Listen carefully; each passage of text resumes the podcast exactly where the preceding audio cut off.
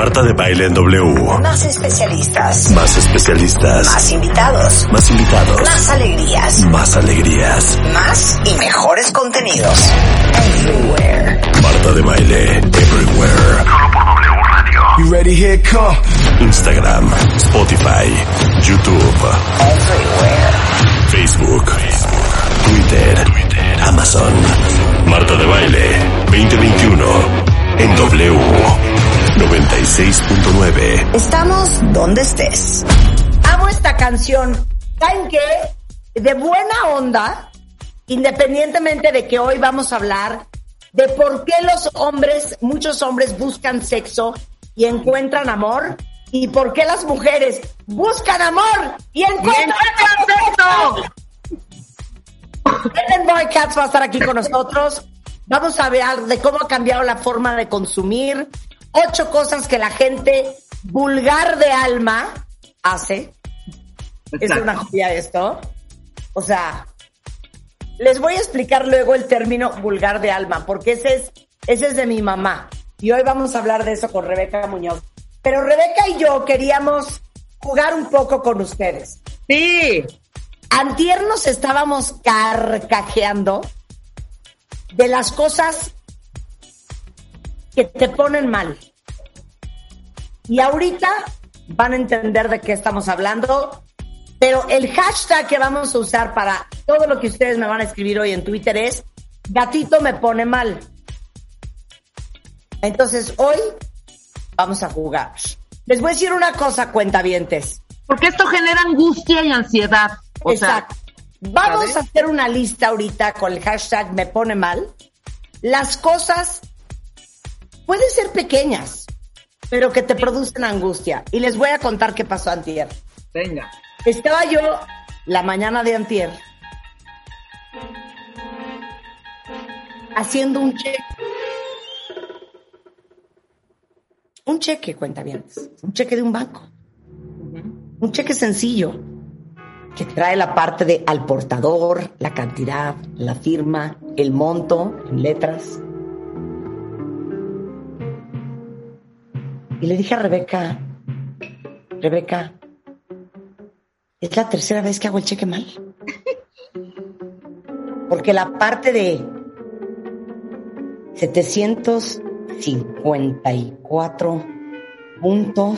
754.38 sobre 100, ya, otra vez ya lo hice mal. Sí, claro, claro. Pero Ya espérate. puse- también ya puse mal a nombre de quién iba porque me faltó el segundo nombre de la persona. Exacto. Hice el cheque cuentavientes como imbécil tres veces. Y le dije a Rebeca, es oficial. Me pone muy mal hacer un cheque.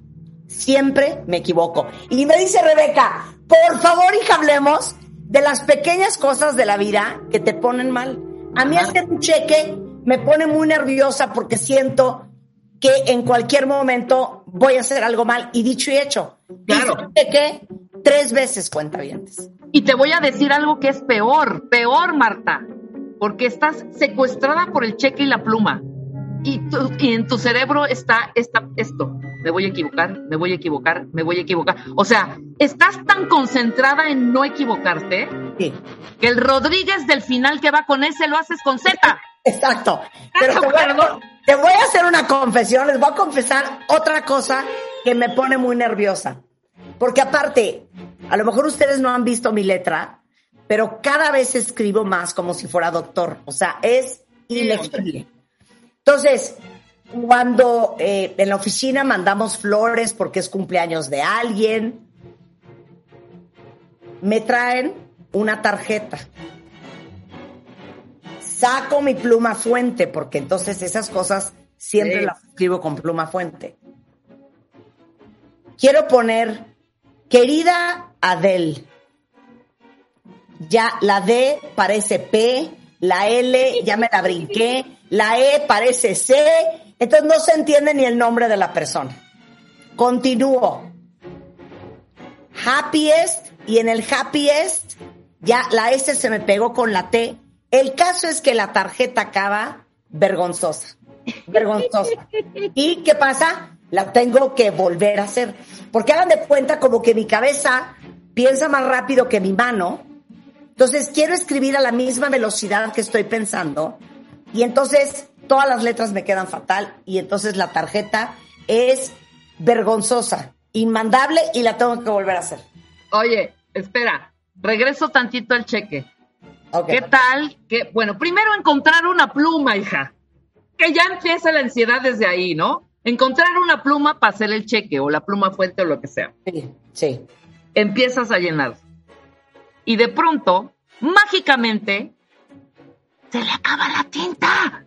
Claro. tinta. Y ya estás en la fecha, ¿sabes? Y ya, ya no se nota ni siquiera el 16 de febrero del 2000. ¿O qué tal la fecha, hija? 2020. Sí, claro. Órale, Bueno, Bájame otro cheque. 2020. échate otra, échate otra. ok.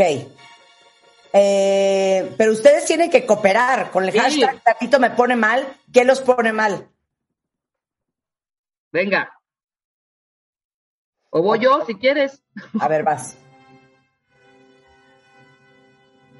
Comprar el outfit para cualquier evento, pero sobre todo para la boda y si es en la playa, peor. No, no, no puedo. Una angustia, un, un nervio, un... Primero, ¿a qué tienda voy? ¿Qué me voy a poner? ¿Cómo va a estar el clima? No, angustia espantosa. Para mí, ir a comprar algo especial para un evento me pone muy, muy, muy mal. Es más, no me inviten, no me inviten a ningún lado, no voy a ir. Sí, Muy, muy, llorar, muy, muy mal. llorar, es de llorar, es de llorar. Porque aparte, uno, ya saben que a mí me encanta el blanco. ¿Sí? Yo a una boda de día, me parece que lo más apropiado es ir de blanco, pero no puedes ir de blanco porque de blanco está la novia. Entonces nunca entiendo qué color es. Nunca entiendo qué color es. Pero mira lo que mandó Salvador. A mí me pone mal las personas que casi casi acampan enfrente de los cajeros. O sea, yo me he cronometrado No. y, y puedo sacar dinero en 54 segundos sin problema. Terrible. Pero La aparte te voy a decir qué pasa con el cajero. Es, es, es nuevamente, saben que creo que yo, que yo y muchos tenemos un problema de comprensión de lectura. O sea, puedes ir al mismo cajero que te va a hacer las exactas mismas preguntas siempre Sí. y cuando te hace la pregunta estás nervioso de apretar el botón que es. Te Totalmente. preguntan crédito, débito y tú. es- es- Dios mío. sabes que hay crédito en tu corazón, pero hay una duda, hay una duda. Luego te dicen eh, NIP y haz de cuenta que estás firmando con sangre tu testamento porque es NIP y dices sí, verdad, sí, sí es dos, ocho, cinco y hay un microsegundo de angustia de que la máquina diga que sí estoy bien, que sí es correcto. Exacto, exacto. 100%. Exacto, Por eso 100%. pasa. Claro. Todo lo que sea que haga, hágalo usted mismo, causa mucha Ah, ansiedad. no, mucho- ahí les va otra, ahí les va otra. ¿Saben qué me pone? Es que no saben qué grave. O sea, pagaría cantidades industriales de dinero por no tener que hacerlo. Llenar un formato. Puta. De lo que sea, de lo que sea, de lo que sea. O para la visa, o para el banco, o El para de la visa, hija. El de la visa.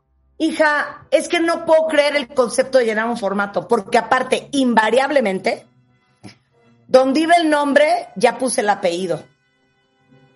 Donde iba el segundo nombre, puse el primero. Sí. Eh, luego te preguntan cosas como súper random, ya sabes de...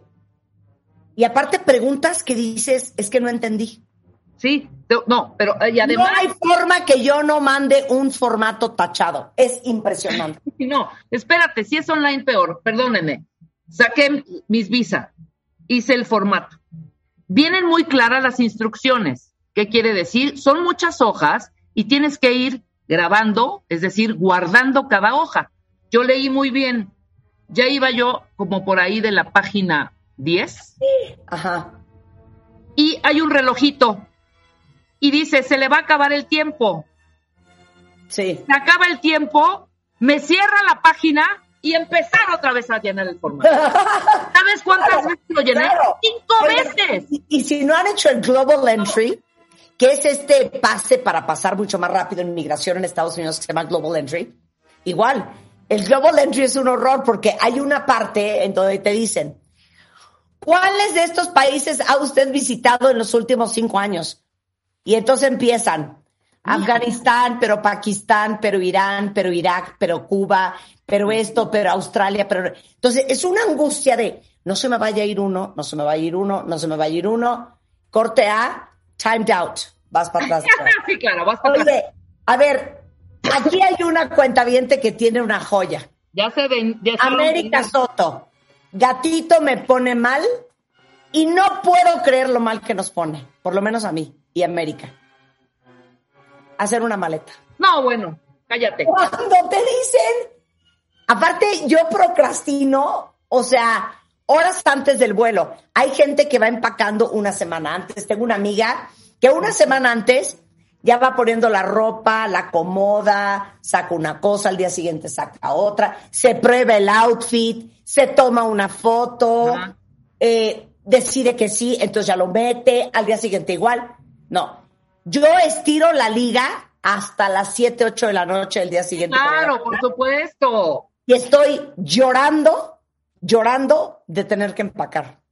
O sea, yo he hecho maleta cuatro horas antes de irme al aeropuerto. Cuatro horas antes. Así de, Dios, no, no se puede. O sea, yo pagaría, de verdad. Pagaría y una muy buena lana, cuentavientes, muy buena lana, porque alguien se ofreciera cada vez que hay un viaje a que hiciera mi maleta. Es Claro. impresionante. Y te voy a decir una cosa. Yo no hay viaje que no me suba al avión y le diga a mi marido, empaqué fatal. Y me dice, ¿por qué? Es que empaqué fatal. Porque como no tengo paciencia de ponerme el outfit, pero con qué zapato va, pero entonces qué brasier necesito para esto, aunque ustedes no lo crean, cuentavientes, empaco tan gravísimo. Obviamente me dicen, no, hija, empaca súper bien. No, yo quisiera empacar más profesional. Pero es la angustia de, pero es que si no me llevo estas botas, y aparte están increíbles. ¿Cómo voy a caminar con estas botas en el... Claro, claro. No, pero es que me las voy a llevar porque igual y salgo en la noche. Ni acabo saliendo en la noche, ahí van las botas ocupando espacio y nunca me las puse. Otra, A ver, otra. marcar al banco. Opción 1. Saldos, robo, extravío de tarjetas. Marque 1. No, quiero hablar con alguien. 2. Seguros. Marque 2. No, quiero hablar con alguien. Regresar al número, al, al- no, regresar al menú principal. Marque 9. Ter- finalizar la llamada. Marque 0. O sea, ¿por qué no hay una opción en el 1 de hablar con un ejecutivo? ¿Por qué te Bueno. que echar la retaíla de uno, dos, tres, cuatro, cinco opciones y ninguna te dice hablar con un ejecutivo? Claro. Muy, muy No, mal. Te voy a decir una cosa. Hay uno peor en Estados Unidos. No Y manches. Estoy en México, pero es de. For Spanish, say yes. For English, say yes. Ya sabes. Entonces tú, Ajá. English. Um, ya sabes. Would you like to talk to an agent? Say credit? Talk to sales. Agent! I'm sorry, I didn't understand what you said. Agent! O sea, Aquí hay un banco que te pide- gritando en el teléfono. Aquí hay un banco que te pide por reconocimiento de voz, ¿no? Y es, la frase es, mi voz, casi casi como mi voz es la entrada a mi portal, ¿no? Entonces es, repite su frase, mi voz es mi contraseña. Lo siento, no hemos reconocido su voz. Intente nuevamente. Mi voz es mi contraseña. Lo siento, no hemos reconocido su voz. Intente y estás. Mi voz es mi contraseña. No se ha reconocido su voz. Esta Claro. llamada será terminada. No. A ver, No, esta es divina. Erika dice, me pone mal hacer la tarea con mis hijos. Me convierto en mamzela. Es que les digo una cosa, yo no sé qué es ese invento de estar sentado haciendo la tarea con los niños. En mi vida se sentó mi mamá a hacer tarea conmigo A mí tampoco. y yo en mi vida me senté a hacer tarea con mis hijas. Nunca. Jamás. Sí, no, no, no, no. Yo, o sea, tampoco, y mis sobrinas tampoco, ¿eh? Oye, como decíamos ayer con Enrique Tamés, con que pasen el año. ¿Qué estás tú sentada haciendo la tarea, Erika? Me muero, es que me muero. ¿Cómo crees? Y dice aquí Ruth otra cosa muy cierta. Me pone muy mal pensar en qué hacer de comer todos los días. No, bueno. Bueno, les voy a contar una cosa. En mi casa hay, hay alguien que cocina. Y cuando viene, que pasó esta mañana, ¿eh? porque hay comida en mi casa, ¿qué quiere que haga de comer? Le digo, ay, no. Y lleva conmigo 15 años. Le digo, no hay forma. Haz lo que quieras, pero que esté divino. Hasta ahí llego. Ya Claro. cuando empiezan y me dice, bueno, tengo salmón, tengo pollo, tengo pescado, tengo carne molida, tengo unos cortes de cowboy. Es que ni me hagas la lista. Haz lo que quieras. No puedo con el cuento de la comida. Ya Oye. sé cómo soy yo. Yo me como una manzana y unas nueces y ya estoy. Claro. Oye, pero ¿qué tal cuando éramos más chavirulos? Ajá, Y decías, mamá, tengo hambre. ajá. ¿Qué hay de comer? Hay jamón, hay huevo, hay queso, hay crema, hay tortillas. O sea, no, tú quieres que te digan, ahí está ya tu, tus albóndigas y tu arroz. No, hay jamón, hay queso, hay tortillas. O sea, vete y hazte algo. Oye, aquí uno buenísimo que también comentamos ese día. Reservar cualquier cosa, hotel o avión online. No, bueno. Cuenta la historia cuando compraste un, creo que apartaste un hotel, un vuelo o un hotel que fue eso dos días de- antes o, o qué, o- lo Ah, esas son estupideces Claro. de los formatos. Compro un boleto cuentavientes en Expedia. Ujú. No, de hecho no eran uno, eran cuatro boletos. Y creo que era cuando nos fuimos, ¿te acuerdas de mi cumpleaños a Marruecos? Exacto. El en Compré el 2000. boleto París-Marruecos, Ajá. ¿ok? Faltaban como siete días para el viaje. Sí. Al día siguiente me llega un mensaje de Expedia. Señora de baile, felicidades, ¿cómo le fue en su vuelo? Y yo, ¿cómo le fue en su vuelo? Me meto y puse la fecha mal. O sea, el vuelo había sido el, el mismo día que lo compré. Sí, claro, adiós. O sea, yo pagué, ves que tienes que pagar tu maleta ahora que reservas tus vuelos sí, de avión. Claro. Pagué cuatro veces mi maleta. ¡Cuatro! Y no hay reembolso, ¿eh? Aguas con eso, porque no hay reembolso, cuentavientes, no hay manera que te reembolsen nada si pagaste por equivocación la maleta cuatro veces. O sea, Ok. adiós. Mira, Ana Bautista tiene una divina. Me pone muy mal las personas que pagan el estacionamiento. No saben dónde está el boleto, pero el billete se lo regresan. Tiempo que invierten en revisar el cambio para pagar el boleto. O sea, no manches. Y les voy a dar otra. Me pone muy mal, y esto me lo hace Juan.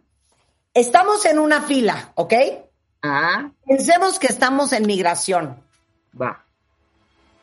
Estamos en una fila de 10 minutos. Cuando llegas ya con el oficial, en ese momento se ponen a buscar el pasaporte, la visa. Le digo, es que tenías 10 minutos para buscarlo. 10 minutos parados en esta cola. Claro. Ah, no, a buscarlo en la backpack enorme, dónde está la visa de uno, dónde está la visa de otro, el oficial y todos los de atrás con cara de, es broma. Sí, claro, tienes dos horas antes, ahí parados. Bueno, lo que a mí me pasó en el viaje, hija, también, por no leer y por no tener las instrucciones. Pasamos todos, pasa Rulo, pasa Ana, pasa Marta. Y Rebeca Mangas no traía su formato de salud. Ejemplo. Ejemplo. Perfecto. Regrésate otra vez, a ver cómo, dónde va, lo bajo, en dónde está, a ver, es, es una app. No, a ver, métase rápido. Pudimos Sí, haber perdido el vuelo por tu culpa el día que nos fuimos a. Puerto Vallarta. Y por eso hay que leer siempre, carajo. O sea, muy, muy mal yo. Pero eso pone de malas también. Cuando llegas, oiga, es que le hace falta, ya, ya es que le hace falta, ya valió gorro, ¿eh? Cualquier cosa, güey. No, fíjese que va a hacer falta o la copia de, o el formato de, o la tarjeta de. No, adiós, güey. Ok, Adiós, pero adiós. esta, esta es muy buena. Floral Montes dice, a mí me pone muy mal que en los aviones la gente no no entiende las instrucciones. Dicen, Vamos a desembarcar el avión de la siguiente manera. Primero primera clase, después el resto del avión. No se paren hasta que, ya sabes, armemos toboganes o como se llama, o desarmemos toboganes.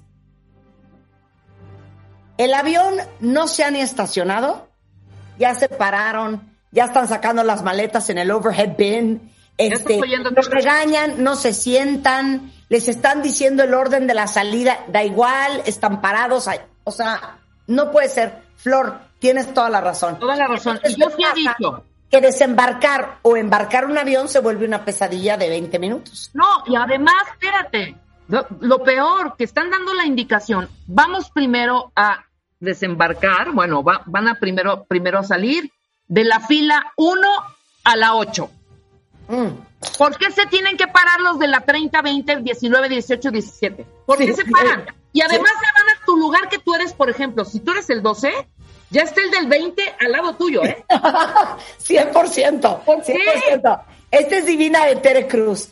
Me pone mal cuando mandas un correo con todos los datos, toda la información y te regresan un reply preguntándote, ¿dónde es? ¿A qué hora dijiste? ¿Con qué persona? Lean, por amor a Dios. Tienes toda la razón, Tere. Es desquiciante la gente que no lee. Sí. Por las prisas y por andar ahí nada más papaloteando, perdemos tiempo y vuelos, ¿eh? Como yo casi pierdo por no haber leído bien, que tenía yo que llenar ese formato de salud para treparme al avión. Claro. Y a nivel nacional, ¿eh? Así que aguas, tienen que bajarlo. Lo bajan, es eh, de la Secretaría de Salud, ahí está, y tienen que bajarlo si están volando en el interior de la República. Eso es lo más... Ah, lo más- les voy a dar otra, les voy a dar otra que es divina y es prima hermana de la que me mandó Cynthia McFly.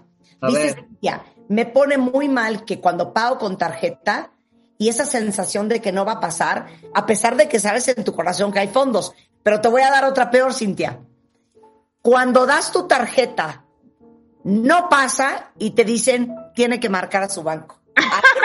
Exacto. Prefiero dejar el zapato, la tele, el súper. No hay manera que yo marque al banco.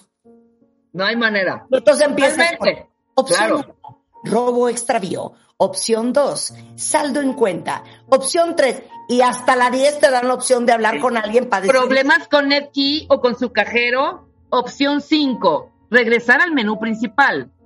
Regresas al menú principal, lo mismo y nunca hay. Opción 9, terminar la llamada. No, bueno. Claro, No, estoy, estoy de acuerdo, estoy de acuerdo. Es que hay miles cuentavientes. A ver, los estoy leyendo a todos. Eh, dice la Chito, a mí me pone muy mal eso de los aviones y que no entienden el orden de descenso. Parece que van en el transporte público de la Ciudad de México y que van a su go de oficina. ¿Sí? Totalmente de acuerdo. Claro, Absolutamente. claro. No, bueno, ya voy a se decir otra cosa. Cuando te piden un número cardíaco, por ejemplo, chocas, marcas al seguro y te piden el número de póliza. Nunca sé cuál es. Jamás. Marcas y te piden tu número de contrato. Nunca sé cuál es. Exacto. Marcas y te piden tu número de, yo qué sé. Pero espérate de- lo peor. Deja el número. Bueno, cheques. ¿Qué voy a Sí. saber yo qué número es? pero te, no, espérate. Pero te dan la opción. Ok, ¿a nombre de quién está el servicio? Uta, das tu nombre. No, lo siento, no está su nombre, no estás eh, eh, a, a ese nombre el contrato. Puta, ¿a quién, no- a nombre de quién sacamos lo Exacto. del Primo hermano de ¿Quién, güey? ¿Qué teléfono tienes registrado? Entonces empiezas tú. Eh, 56 53 10 98. No, No, es ese teléfono. Entonces tú. 21 44 39 72, señorita. No, No, señorita, tampoco es ese, tu puta. 93 74. No, güey. Güey, cuando haces su refresh Netflix o cualquier plataforma y te pide la contraseña y el, y el, el password, evidentemente, y el nombre. Imagínate, y esa plataforma, Netflix o la que sea, la sacaste hace siete años. Acuérdate el mail y acuérdate del password, güey. Ni idea. Sí. Ahorita, si se me friega Netflix, no sé cómo entrar a mi Netflix. No tengo ni idea. Ah, no. Ahí, ahí les va otra. Les voy a decir que me pone muy mal y eso ya lo cambié. ¿Quién pone los passwords de mi casa? Ay, no. es Qué mi pesadilla, ¿eh? ¿Ok? El password de los Wi-Fi, el password de Hulu, pero de HBO, pero de Netflix, pero de Apple. Todos los passwords son de él. Para mí un password es colas 1, 2, 3, 4. Eso para mí es un password. Me da idéntico, idéntico. Si es fácil, si no es fácil, me da igual. Nadie te va a robar tu Wi-Fi, güey. ¿Qué es eso? Nadie. Ok, ahí les van los passwords de Juan. G mayúscula, N minúscula, No. R mayúscula, D minúscula, 7458, guion bajo, signo de número, asterisco, asterisco. ¡Ah! ¡Me mato! ¡Me mato! ¡Me mato! No, bueno. Y luego la pones Es que así no es. son todos. Así son todos. Entonces, en, en- en- en el controlito de Apple, a ver, pongan ese password. Lloro yo, lloran nuestros hijos. O sea, el otro día dije, se acabó. Colas, uno, dos, tres, cuatro. Claro. Se acabó. O sea, es que estás cañona, eso es súper inseguro. Le digo, ¿quién te va a robar el Netflix, güey? No, sí. Nadie. Minúsculas, minúsculas, asteriscos, guiones. Mismo primo hermano, primo hermano de sí, y que nos ha pasado en el programa. Danos, danos tu contacto o tu mail. ¿En dónde te pueden escribir? María Asunción guion bajo López Velarde 83 punto com arroba bla bla bla bla bla bla. O sea, háganlo cortito, o sea, no, de verdad, muy, muy corto, no pongan números tampoco. María Asunción guion bajo 145 guion bajo Benítez arroba hotmail.com. No, no, Claro. bueno. Oye, dice aquí Ana Bautista, me pone mal que la página de Ivonne no carga cuando quiero comprar mi colección de Marta de Baile. Te prometo, Ana, que este 28 de octubre que sale la colección eh, otoño-invierno, sí va a cargar y no vas a tener problemas. Te lo prometo, te lo prometo. Oye, esta es divina. ¿Y sabes qué? Yo hasta tiro mala onda. Es más, ahorita que nos fuimos a Puerto Vallarta en el camioncito que te lleva al, al avio- al- al- avión, Sí. le hice caras como a dos personas, creo que eran gringos, por eso. El punto es que aquí dice una cuenta Me pone muy mal, muy mal, que la gente no traiga bien puesto el cubrebocas. Sí, A mí, a mí también. Sandra dijo esto. Te digo una cosa, les quiero pegar. Sí, o que Cuando no se lo pongo. cubrebocas en la boca y toda la nariz de fuera. No, o lo sí- traen hasta en la barbilla. Sí, por supuesto. Ahí sí, la, la mirada matadora, ni modo. O sea, pero y aparte volteas haciendo énfasis en la volteada de cara, ya sabes, así de verlo así de. Claro, Y los ojos matan a esa persona en ese momento, claro, estoy de acuerdo. ¿no? 100%. Bueno, estoy leyendo toda su lista, me estoy carcajeando de las cosas que los No, ponen. bueno, son muchísimas. Son muchísimas, ¿eh? Este, oye, dicen aquí, no sufras, Marta, los cheques ya pasaron de moda. Ya sé, pero es que esta persona me pidió un cheque. Entonces, por eso hice un cheque. Todavía piden cheques, ¿eh? O sea, sí, eso es muy poca la gente que pide cheques, pero todavía piden. Mira, la señora. Oye, dice Gabriela, cuando se va la luz y hablas para reportarle y te preguntan el número de contrato. Ay, o sea, no, lo busco si no hay luz. Sí, exacto, hombre. Dice la señora Guajardo, Claro. escuchando el Oye. tema del inicio de programa, me identifiqué con todas las situaciones mencionadas, dice la señora Guajardo. pues cómo no, si son el ritual beso, del diario vivir, carajo. Eso es. Claro, Alejandra dice que su marido está igual, que pone contraseñas como si tuvieran que ser códigos nucleares. Oye, por amor de Dios, ni se acuerdan, o siquiera las tienen por ahí apuntadas, porque perdón, Marta, cada vez que ponemos una contraseña en tu casa no es, ¿eh? Es la neta, güey, es la neta. Porque además lo que te da coraje es que ya pusiste esta cosa larga y te pone que no es. O sea, no, no, no, no. Estoy totalmente de acuerdo. Bueno, eso queríamos reír con ustedes. Gatito, hashtag me pone mal si quieren seguirlo mandando. Regresando del corte, agárrense. ¿Saben de qué vamos a hablar? Eso. ¿Por qué los hombres buscan sexo y encuentran amor?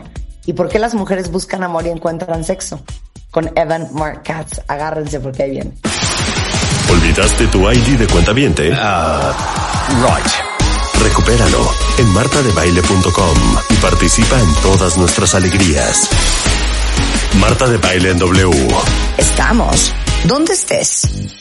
Son las 10.40 de la mañana en W Radio con una de las personas con las que más me divierte hablar, sin duda alguna, es Evan Mark Katz. Y muchos de ustedes ya lo conocen, ya se hizo muy famoso aquí en México. Para los que no, Evan está en Los Ángeles, en Estados Unidos. Y a lo que se dedica es a entrenar a mujeres inteligentes, fuertes, exitosas, eh, a entender mejor a los hombres y encontrar el amor. Ha escrito unos libros exitosísimos que se llaman ¿Por qué sigue soltera? ¿Cree en el amor? ¿Por qué se desapareció? Why You're Still Single, Believe in Love y Why He Disappeared. Eh, lo publican miles de medios como The New York Times, The Wall Street Journal, CNN, esto que el otro. Tiene 30 millones de lectores en su blog. 12 mil mujeres ya se han graduado de eh, su curso, que es un curso en video online que se llama Love You. Eh, que justamente es ayudar a entender estas mujeres que creemos que porque somos fuertes, inteligentes, capaces, exitosas y poderosas, no vamos a encontrar el amor. Entonces, nos ayuda a manejar todas estas creencias y expectativas erróneas que tenemos con respecto al amor. No saben qué interesante y hemos hecho programas increíbles con él. Si no lo siguen, eh, su cuenta de Instagram es Evan con V chica, Mark, que es con C, y Katz es con K y con Z al final. Evan Mark Katz, para que lo sigan en Instagram y vean todo lo increíble que postea, para que entiendan el amor desde otro ángulo. Y hoy vamos a hablar de por qué los hombres muchas veces lo que están buscando sexo es sexo y de repente se encuentran con amor. Y muchas mujeres están buscando amor y encuentran solamente sexo. Para todos ustedes eh, que han terminado saliendo meses con alguien que desde un inicio dijo que buscaba una relación casual o si no querían algo en serio y terminó saliendo mucho tiempo con esa persona o porque si yo sí quiero un compromiso termino saliendo con alguien que no quiere. De eso vamos a hablar hoy con Evan. Hello, my dear friend. How are you? Uh, it's great to be back. And I, I understand about like 70% of what you say. Oh, I'm so Um, proud of you. I'm so proud of you. Uh, high school's a pretty long time since I've taken Spanish, but I, I get the gist of it. And thank you for the kind introduction. Okay, my friend. So the situation is sometimes men are only looking for sex and they end up in love, and m- women tend to be looking for love and end up only getting sex. Um, I want to make a sort of slight distinction on that because what, what, what you said is, is, um, is actually my wife is the one who observed that. And I'm the one who's the writer, but she, she's the one who observed that. It's not that men are only looking for sex and happen to find love. It's that men who are looking for love look for sex first. And that's usually where the divide is because a guy will sleep with someone, um, because she's there, it's late, they've had a couple drinks and it feels good, right? And it doesn't mean anything. He'll figure out later if he wants to be in a relationship with her. But right now, all he's looking for is sex. And she's thinking, I would never do that. I would never just sleep with someone who I barely know just because I wouldn't do that unless I was interested in a relationship. So there's this divide in expectations to how people approach it. But a lot of the guys who we would establish as players are actually looking for love. They're just kind of keeping busy until they find it. Yeah. So let me say that in Spanish. Dice, a ver, les quiero explicar esta premisa. Y de hecho fue mi esposa quien hizo esta observación.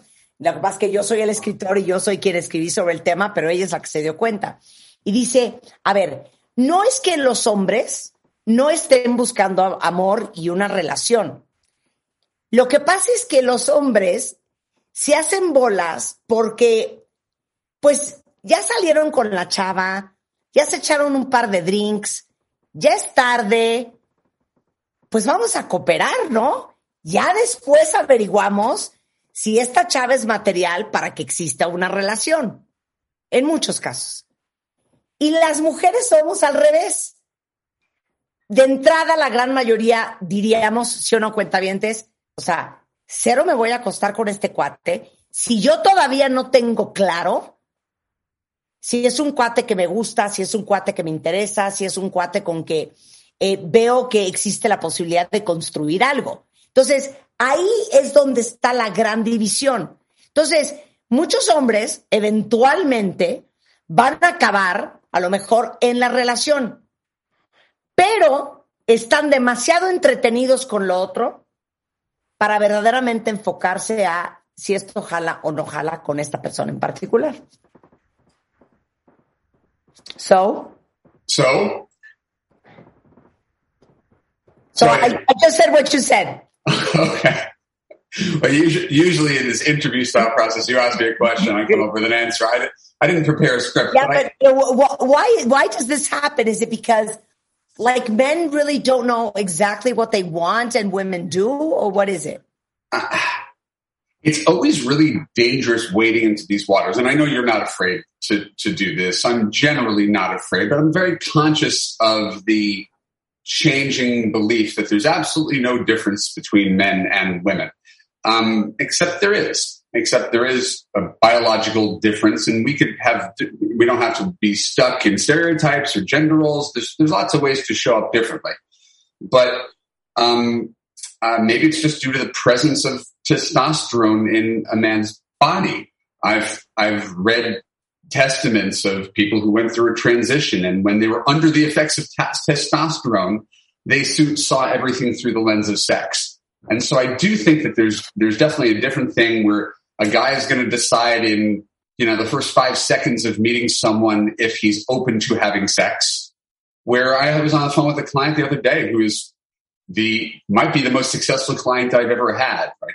multi-millionaire private jet, really a superstar woman who's like, I've never had an attraction over a five to a guy on a first date. It just takes me, it just takes me longer to feel anything for a guy physically. And I don't know any guy who works that way. So it's not like one size fits all. I would just say in general, men are willing to put sex before the relationship and women um, sometimes go along with it, but they're often not happy with it. Yeah. And, and the way I would summarize that is, is through the word connection. I think that in general as well, women need to feel that there is some kind of deeper connection than the physical one to engage in sex opposed to men. Um, so, so let me say what you just said in Spanish. Eh, lo que dice Evan es, a ver, eh, estas son aguas difíciles de navegar, porque en ningún momento, número uno, quiero generalizar, ni, ni, ni, ni quiero que se sienta como una gran división y una gran diferencia entre cómo operan los hombres y las mujeres. Pero es que si operamos diferentes. Si operamos diferente. Entonces, esto es poniendo obviamente la igualdad, la equidad, lo que quieran a un lado, biológicamente sí operamos di diferente y a lo mejor tendrá que ver con un tema hasta biológico, eh, porque eh, hay una más grande presencia de testosterona en el cuerpo de los hombres que en el cuerpo de las mujeres y eso es un gran driver de consumir sexo. Entonces dice, mira, por ejemplo, yo tengo una clienta, probablemente la clienta más rica y poderosa que tengo, de millones de dólares, avión privado, y me dice, ¿sabes qué? Es que a mí me toma varios dates, por lo menos cinco, para sentir que estoy conectando y para terminar de entender si esta es una persona que me interesa suficiente como para tener sexo con él. Y esa es la realidad de muchas de nosotras. Y ustedes que están escuchándome, digan si ustedes no se sienten igual. Que los hombres no necesitan tener esta conexión emocional para tener sexo, al igual que lo tenemos las mujeres. So I totally agree with you. O sea, putting equality, gender, whatever aside, I, I agree that biologically we do not work the same. And I also think that emotionally we do not work the same. And um, at the end, it's very interesting. But I think that when a woman has sex with a guy she's dating, let me see how I phrase this. Beyond the need for physical satisfaction, we tend to have sex with that person and the message we're trying to send is, I am giving myself to you. This is my gift. And I am doing it because I am very interested in building something with you. O sea, it has like a deeper message. It has a reason. It's not as animal as, as, a, as a man. Eh, y, and let me say that in Spanish. Es que le digo que yo siento cuentavientes que cuando nosotras decidimos tener sexo con el fulano con que estamos saliendo, ese, ese acto tiene un mensaje bien profundo. Eh, más allá de la satisfacción física que puedes tener de cooperar con el fulano que te gusta y te encanta y te prende, el mensaje un poco es, me estoy entregando a ti te estoy dando este regalo porque estoy genuinamente interesada en construir algo contigo. O díganme si estoy mal. You get what I'm saying? I completely get what you're saying, and uh, I'm I'm sitting here taking notes. I think you said a few really really interesting things that provide valid perspective. You know, I'm a man who gives advice to women. I listen to women all day, but there's always more to learn. And the the, the concept that sex is a gift that you're giving. I'm giving you to, I'm giving myself to you is a really novel way of looking at something that might be obvious, but it's something that as a dating and relationship coach, I never thought of it, about it that way, which means I can guarantee that most men don't see it this way. Of course. And you know what? There's actually a saying in Mexico. They say something like, give me a proof of your love. ¿no? Hay un dicho en México que dice, dame una prueba de tu amor, ¿no? And so, at the end, even though it sounds super corny and super old school, I think that for a lot of women, when you decide to have sex with that person, we do see it as a proof of love. Great. So now we're getting into, I know where the rest of this conversation is going to go and it's, it's, it's useful and it's important. And I've written about this extensively and I'll send you the blog post about it when we're done. It's called Why Women Should Make Men Wait for Sex, part two. Oh my God. Um, and it's a long treatise on this subject because given what you just said, Martha, the idea that this, my gift to you, is fraught with meaning. I'm giving you my love. This, the problem is the person receiving it doesn't perceive it to have any meaning whatsoever. So we're At doing not that meaning. So we're, do, we're we're getting the order wrong. If you give sex to a man because you like him and you want this to mean something, and he doesn't think it means anything, you're going to consistently get your heart broken. So the answer is to reverse that process and not sleep with someone until you're confident that he's your boyfriend. we have to get the order different. Otherwise, we just keep on having this experience of this meant something to me. I can't believe he didn't call. I can't believe he doesn't commit. And it's, it's, it's predictable.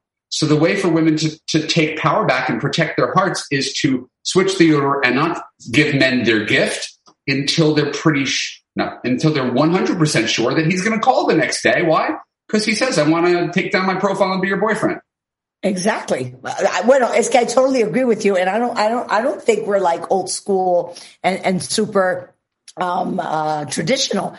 But no, this is practical. I think that the proof is in the pudding. I think that the proof is in the pudding. E, y miren, Evan es un hombre que se dedica a aconsejar a las mujeres y dice, Después de lo que dijiste de que existe esa frase en México que te dicen, dame una prueba de tu amor. La verdad, por más cursi y anticuada que se, que se sienta, muchas mujeres, el día que tenemos sexo con ese hombre, y no es el caso de todas, ¿eh? pero muchas, sí lo hacemos como una prueba de nuestro amor. Entonces dice Evan, es que ¿sabes qué pasa?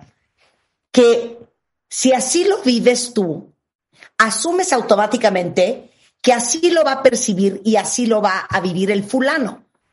Entonces, voy a poner al rato el, el, decálogo eh, de los mandamientos de por qué no tener sexo tan rápido con un hombre, eh, que es parte de mi blog para que lo lean todos. pero justamente porque tenemos el orden hecho bolas. No puedes acostarte con alguien cuando no sabes si el día siguiente te va a hablar. Porque para ti le estás entregando tu cuerpo, el, el, regalo más maravilloso que le puedes dar, pero no necesariamente lo está viviendo así. Entonces ahí es donde vienen las decepciones de, no puede ser que me acosté con él y este imbécil van tres días y no me ha marcado. O solo me busca para eso. Cuando yo se lo estaba entregando porque quería construir una relación con él. Por eso el orden hay que cambiarlo. Tú, dice Evan, no tienes sexo con un fulano hasta que tú no tienes claro que este güey va en serio contigo. ojo, eh, si eso es lo que quieren. Que este güey va en serio contigo, que este güey se va a comprometer contigo, que este güey es tu novio. And no, sonaremos bien radicales y bien tradicionalistas, pero a ver, cuentavientas, manifiéstense. Díganme si estoy mal. Y es un tema no de maldad, no de es un cabrón, qué mala persona, que me acosté con él y no me volvió a hablar. No es de maldad. Es un tema de percepción y de cómo cada uno vive el sexo. And, and also I want to say it's not about men being jerks or mean or bad. It's, it's just a different perception of what sex is all about, Evan. I, well, I, I, I think that's a very mature way to look at it. If you're the woman who slept with a guy who never calls her again, she, she might have a different take on it. But I think it's very dangerous to approach dating from this right or wrong place. Uh, certain things are objectively wrong. Uh, cheating on someone you've committed to is objectively wrong. But stuff like this is, is subjective. And because we don't sign a contract before we have sex, uh, there's bound to be misinterpretations. Because if a man said, Hey, I'm doing this because I'm attracted to you tonight. I had a pleasant time, but I don't know if you're girlfriend, much less wife material. He would never have sex. so, so, you. So, so, you can't expect it. You know, women will say to me, why can't he just be honest with me? If he were honest, he would never have sex. So he takes a chance. He tries to be a good guy. He doesn't overpromise and he hopes that he's not a terrible guy. But to expect them to go against their own selfish nature is unrealistic. So instead of complaining, oh, look at what men do, they're so terrible, it's your responsibility to protect your own heart instead of expecting men to do it for you. Claro. Eh, es que dijo una cosa divina. Dice, una clienta mía que igual, o sea, se acostaban con los hombres y luego lloraba y andaba por la vida con el corazón roto porque el fulano o no volvió a aparecer o le hablaba pero no quería nada formal. Y entonces le dice a ella, oye, Van, es que no entiendo por qué los hombres no pueden ser honestos y decirte las cosas derecho. Y le dice Van, a ver, hija, ¿cómo crees que un hombre te va a decir, sabes qué? quiero tener sexo contigo porque hoy me siento súper atraído a ti y me encantaría acostarme. Pero la verdad es que en este momento no tengo idea si eres material para ser novia o si eres material para poderme casar contigo. Pero lo que sí te puedo decir es que pues hoy me siento atraído. Si nos dijeran eso, los hombres no tendrían sexo jamás. Entonces, esperar que un hombre haga eso, que nunca lo va a hacer, es ir en contra de su naturaleza. Y entonces, uno tiene que captar que no es por maldad, que neta sí le atraes, pero que probablemente no sepa si quiere andar contigo en ese momento y tampoco sepa si se quiere casar contigo. So I got it. I got it. That is so true. Uh, you have you have a superpower. That's pretty amazing. Um, so the term we use for this in Love You is called sexclusivity. It's very very simple. Um, in the first month of dating, you use extensive foreplay to explore and have fun, but you don't have intercourse. Right? And if he says, "Hey, I'd like to," here's a condom. I'm really excited. Oh my god, I'm so attracted to. I would love to I don't sleep with men who aren't my boyfriend. I've only gone out with you three times. I don't have enough information to know if I want you to be my boyfriend yet. So if what we have is good, in a few weeks, you're in for the night of your life. And if a guy says, thanks, bye, we now have our answer. He wasn't interested in you. He was just interested in sex. If he comes back for more, clearly he's interested in you. So it's almost a foolproof test to scare away the wrong guys. As long as you actually believe this stuff, you actually have to believe, hey, I don't sleep with guys unless they're committed to me. And I'm not asking for a ring. I'm just, I just want to know that he's not going to be looking for someone else the second he's done with me. And so it's a very reasonable, moderate request that men honor all the time when they like you. It's, it's almost foolproof. Claro. Dice, mira, en, en mi curso, eh, Love You, que es el curso del cual les digo que es online y son seis meses, hablo de una cosa que se llama sexclusividad. Y esto se los juro que es algo que los hombres que verdaderamente están interesados en ti eh, honran. Eh, y dice, mira, tú puedes salir con el cuate tres, cuatro, cinco veces, puedes besuquearte, puedes fajonearte, y de repente el fulano puede decirte, mira, aquí traigo el condón, ¿por qué no? Tú y yo. Y en ese momento, voltear, y solamente si lo crees, ¿eh? solamente si verdaderamente crees de lo que estamos hablando, y decirle, oye, es que eh, me fascinas, me encantas, me súper atraes, pero pues te he visto tres, cuatro veces, yo todavía no tengo claro si yo quiero una relación largo plazo contigo. Y yo no me ando acostando con gente en la que no estoy en una relación. Yo no me ando acostando con gente que no es mi novio. Es un, es un, es un gran filtro. Porque el güey que verdaderamente está interesado en ti y no solamente en tu cuerpo o en el sexo, se va a quedar y te va a esperar. Y el güey que lo único que quería en realidad era sexo y tú no le interesabas mucho, pues se va a desaparecer y no te va a volver a hablar. Esta prueba es infalible, pero no la pueden hacer si verdaderamente de corazón, intrínsecamente, no, no se la creen. Regresamos después del corte con Eva, no se vayan. ¿Olvidaste tu ID de cuenta viente? Uh, right. Recupéralo en martadebaile.com y participa en todas nuestras alegrías. Marta de Baile en W. Estamos donde estés. Estamos de regreso en W Radio con una plática súper interesante con Evan Mark Katz.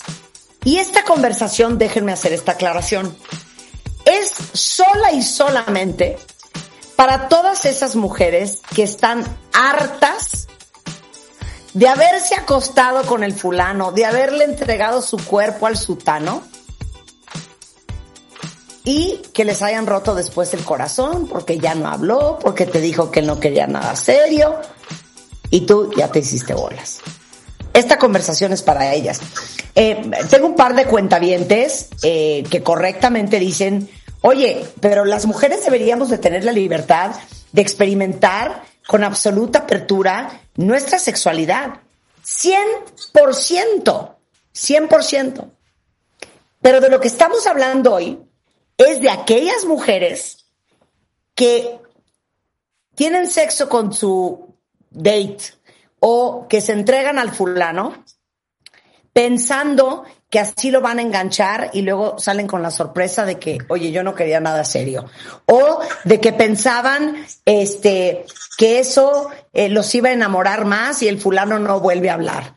De ese tipo de mujeres estamos hablando. Um, so, Evan, you were going to say we already talked about sex exclusivity and that amazing filter, which is bulletproof. And then where are we going? We have like 15 more minutes. We were where were we going is what we were talking about when we weren't on the air. That's really where we're going. That's the thing that we're leaving out here. Um, I, I, I, I let, well, let's, let's, let's address, let's address the criticism. People on Twitter said, um, you know, women should have the freedom to experience their sexuality. And we're saying absolutely. We're not saying not to.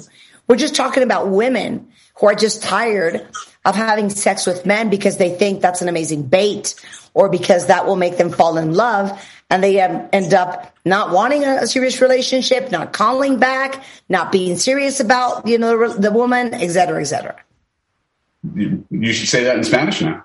No, I said that when we came back. Okay, yeah. I mean, I, I think that's that's really the, the key is no one is judging you if you uh, are uh, liberated, sexually expressed, want to date like a man. Um, do whatever you want. Uh, have have a great time. There's no moral or value judgment.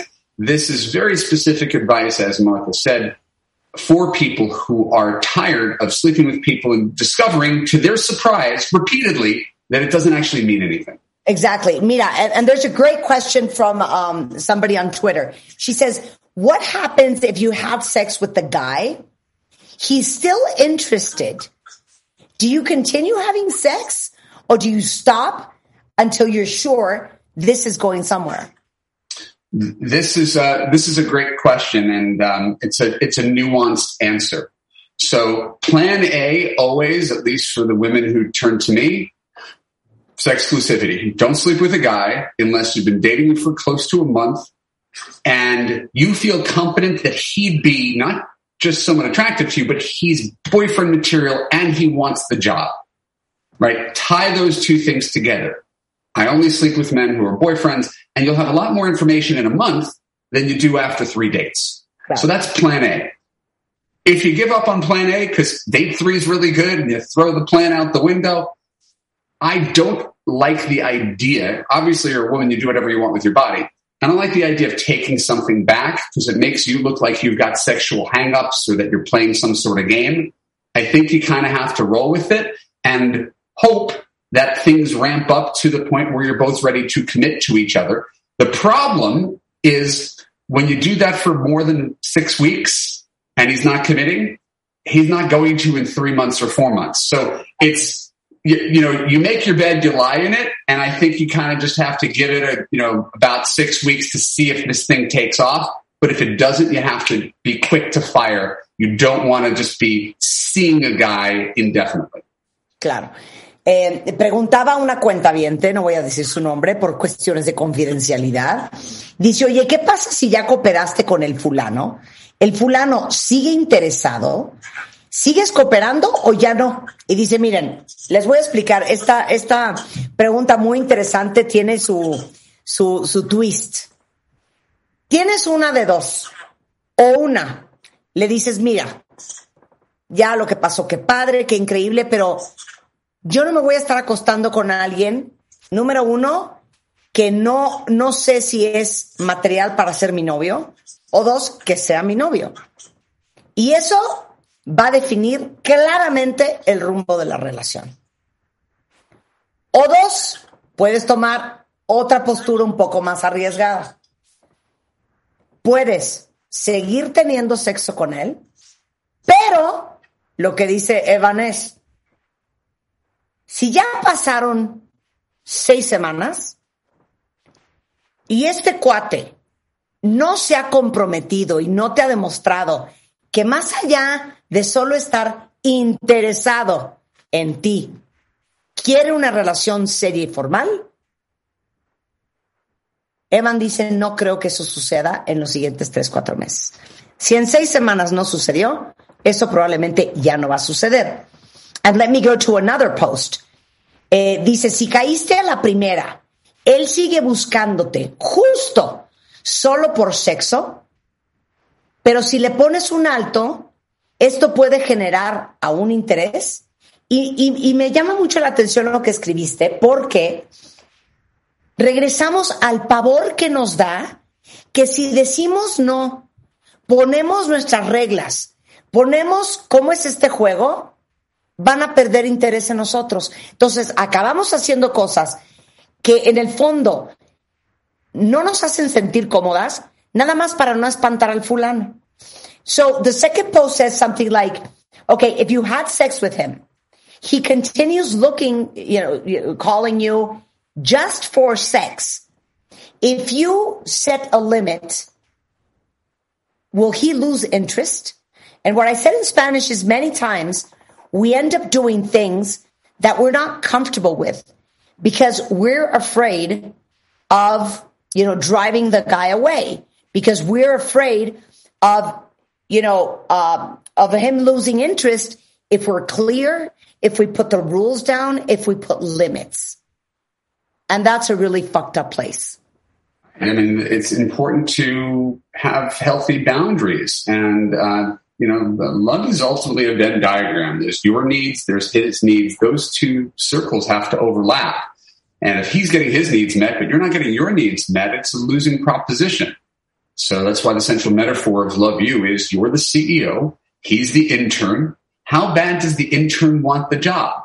If you perpetually put yourself in the intern position, please, please, please pick me, right? You've lost that power dynamic. And so I really like the idea of, and I hate to betray my gender, but men auditioning for the right to take you out on Saturday night, men auditioning for the right to become your boyfriend and to have the opportunity to sleep with you. If you make that so easy, to some degree, it devalues it. Not again in any morally judgmental way, just in a very practical way. If a guy could sleep with you on date two, evidently it's not that hard. And I think people respond to things that they have to work for a little bit in general. Yeah. Um, but obviously, to anybody who finds this advice tone deaf, if you like the way things are going, keep doing it. This is advice is when women complain to me, why do guys sleep with you and then have no intention of stepping things up?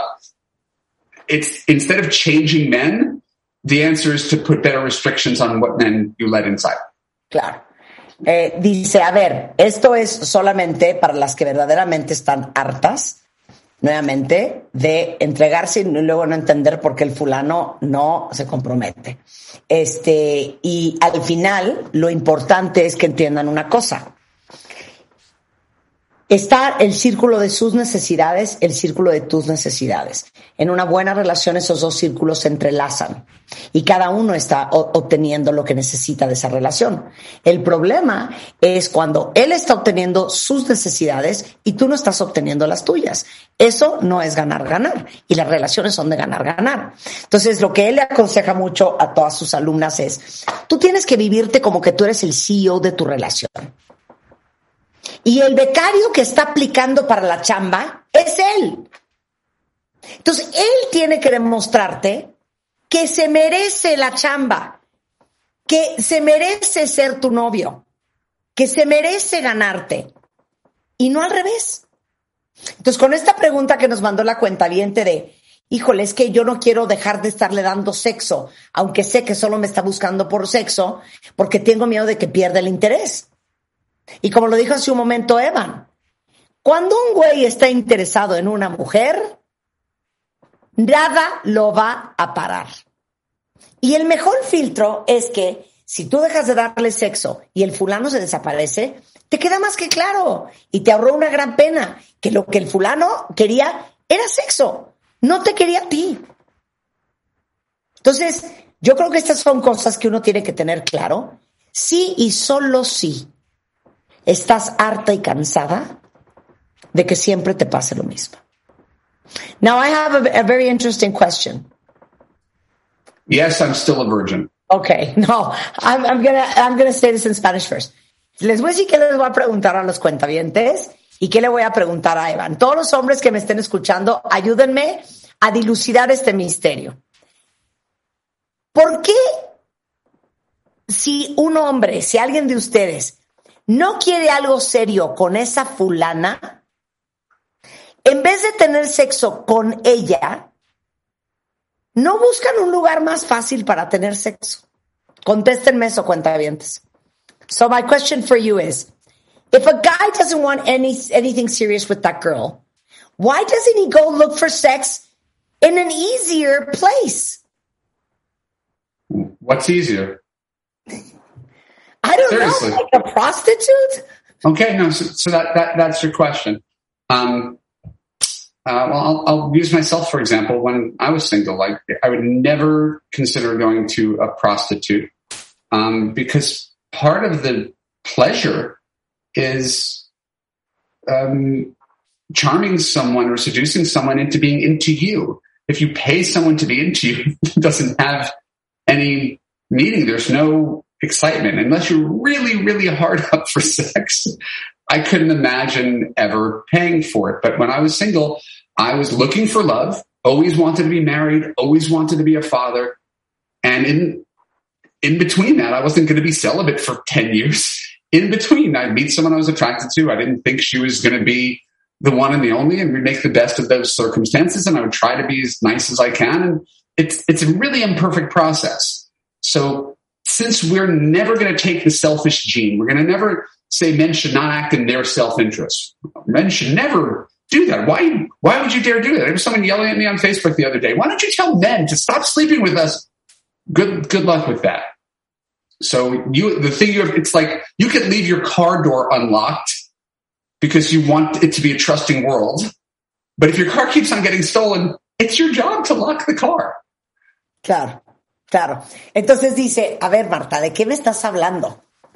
O sea, tu pregunta es, ¿por qué si un hombre no quiere algo serio con la mujer, por qué en vez de acostarse con ella no va a buscar eh, sexo de manera más fácil? Me dice, como por ejemplo, ¿cuál, cuál más fácil? Le digo, no sé, con una prostituta, yo qué sé, una sexo servidora. Y me dice, no, no, no, no, no. Es que para los hombres, gran parte de la, del atractivo es ligártela, seducirla y al final obtener que ella esté entusiasmada contigo. Eso no pasa con una sexo servidora, porque ella, con que le pagues, da igual. Y eso, pues como hombre, y te lo digo porque yo soy hombre, pues no se siente igual. Entonces, el otro día me gritaba una chava en Facebook, oye, ¿por qué no mejor le dices a los hombres que dejen de estarse acostando con nosotras si no quieren nada serio?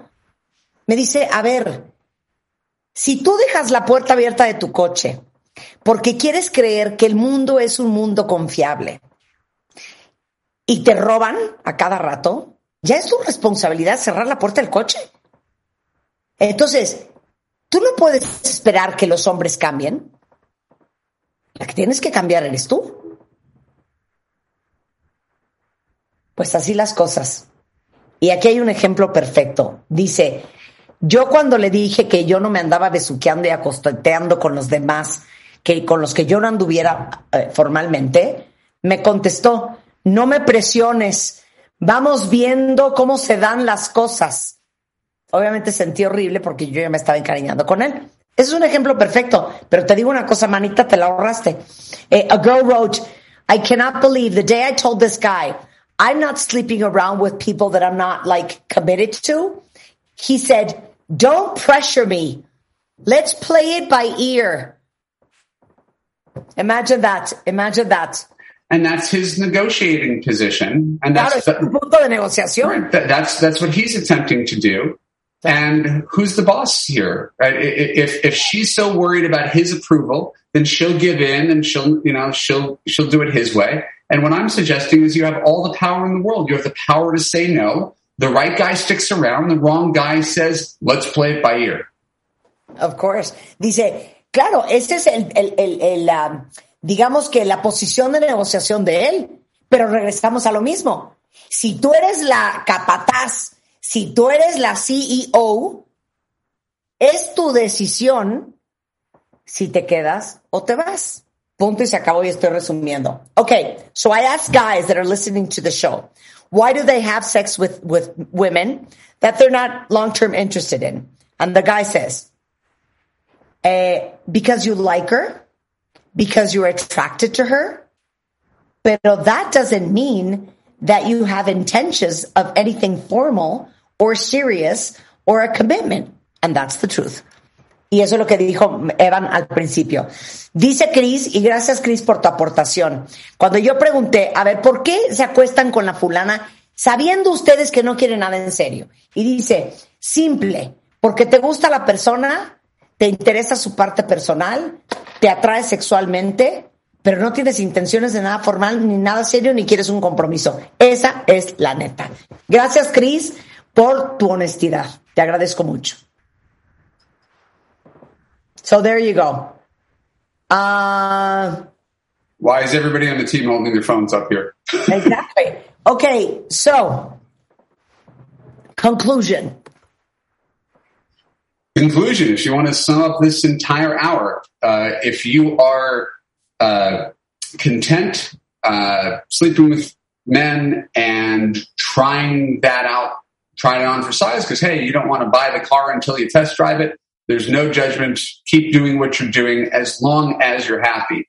If you discover that sleeping with men where there's no commitment isn't making you happy, then perhaps it may be in your best interest to tie sex to commitment as opposed to putting sex before commitment. Ultimately, it's your choice.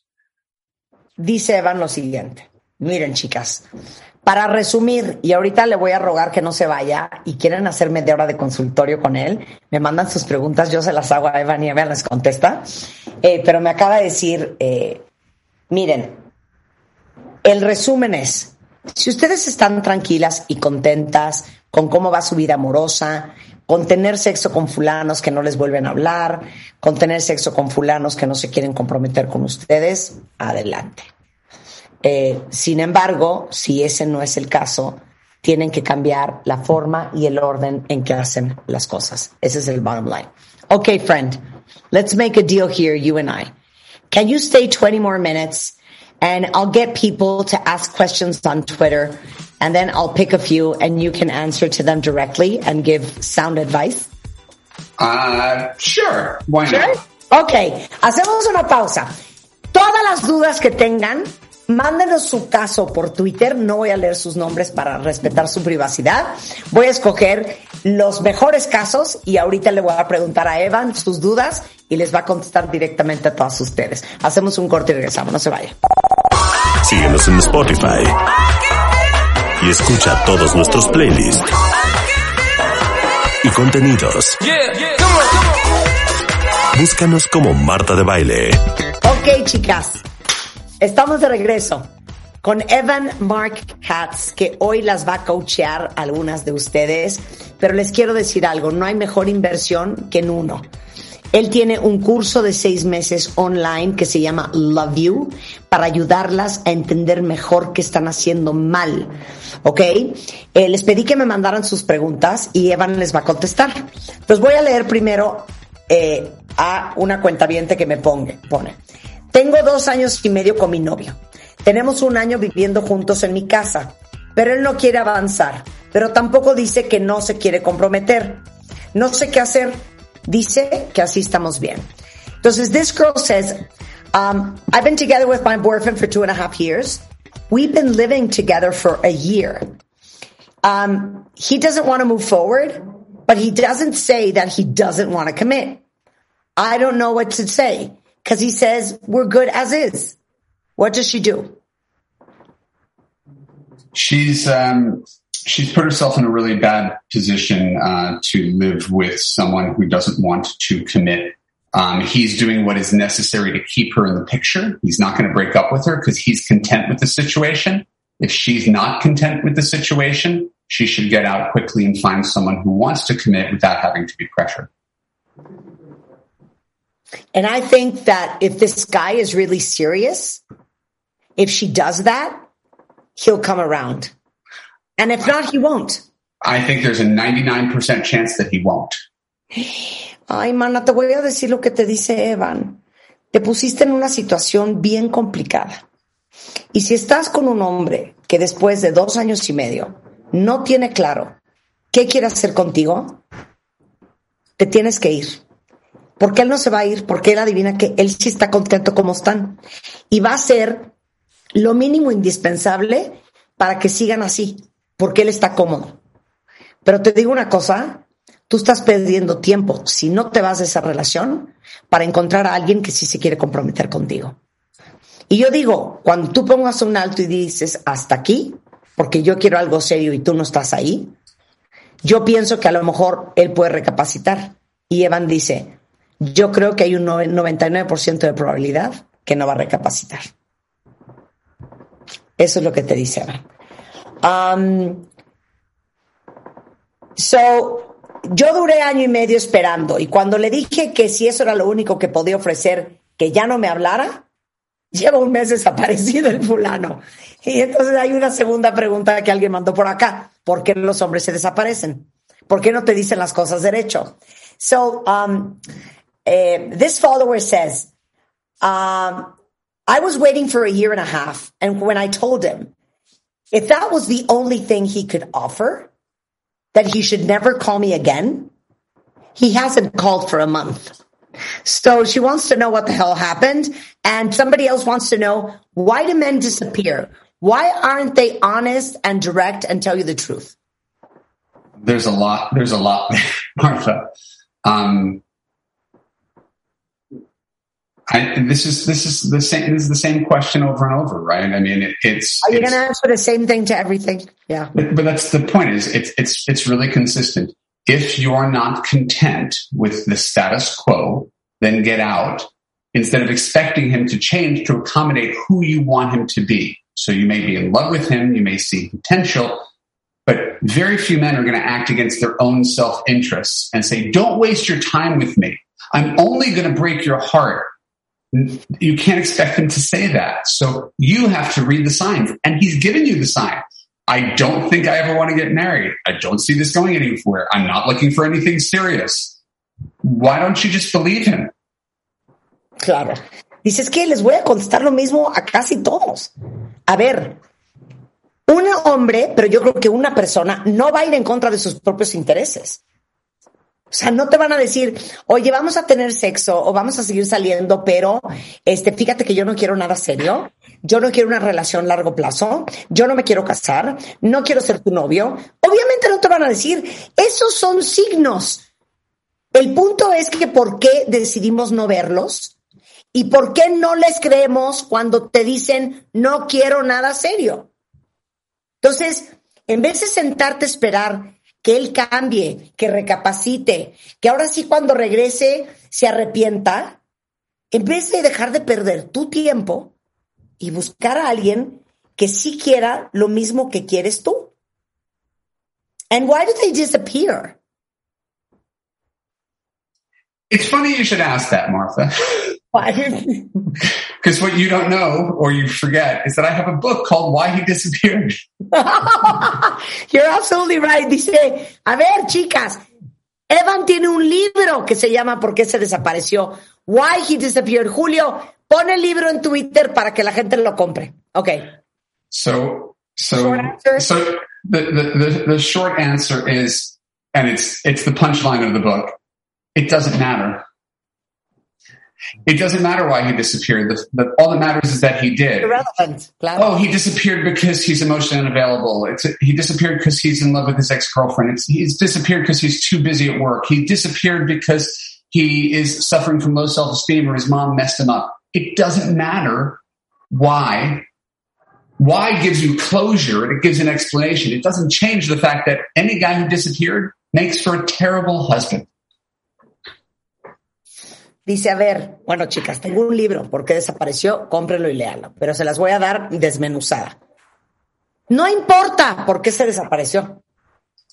¿De qué les va a servir la explicación de Ah, es que está emocionalmente eh, no disponible, que es un programa que hicimos, por cierto, buscan el podcast. Ah, no, lo que pasa es que tiene autoestima baja y su mamá lo descompuso.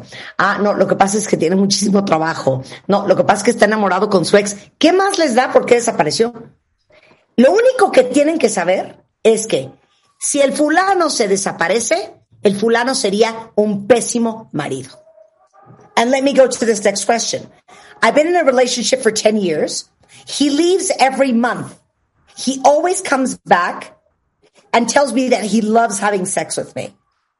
One month after, he leaves again with any excuse. And I always have the hope that when he comes back, he'll stay at last. I don't want to be glib, but you know, this is the definition of insanity, doing the same thing over and over and expecting a different result. This is not the behavior of the kind of man that you want to be with. I'm not saying he's a bad person. I'm not saying your feelings for him are not uh, uh, real. It's that in any relationship, anybody who's listening, right, or reading, Ask yourself in this moment, could I do this for the rest of my life? Would I be happy if this was it? And if the answer is no, get out. There you solve most of your relationship problems. Dice, yo no quiero ser superficial insensato, pero les voy a decir algo. Lo que ustedes se tienen que preguntar es, si las cosas no cambiaran en su relación, ¿podrían estar en esa relación el resto de su vida? Si la respuesta es no, se tienen que salir de ahí. Porque es una locura seguir pensando, y leo lo que me escribió mi cuenta lleva 10 años con su pareja, hace dos años, perdón, lleva 10 años con su pareja, eh, él cada mes se desaparece, vuelve a regresar, tienen sexo, le dice que le encanta tener sexo con ella, luego se vuelve a ir, luego vuelve a regresar y llevan años en este cuento. Y ella dice que ella tiene la esperanza de que algún día él regrese y ya no se vuelva a ir. Y dice Mark, es una locura que crean que haciendo lo mismo van a obtener el mismo resultado. Entonces pregúntense todos, si su relación se quedara tal cual está como hoy, no, hay, no va a cambiar nada. ¿Quisieran estar en esa relación el resto de su vida? Si la respuesta es no, se tienen que salir de ahí ya. Eh, this is a very good one. Is the is the answer jump him? No, no, no, I don't know. I don't know. You, you saw how I got ahead of that one, right? Yeah, no, but no, it's I, I think it's a more interesting answer. Um, so I've been dating this guy for four months. He's my boyfriend. We have great sex. And he's breaking up with me because he's finishing his divorce process. He says that he needs to close these cycles. And he insinuates, I don't know what that word means, that he'll look for me afterwards. But he's not being clear about that.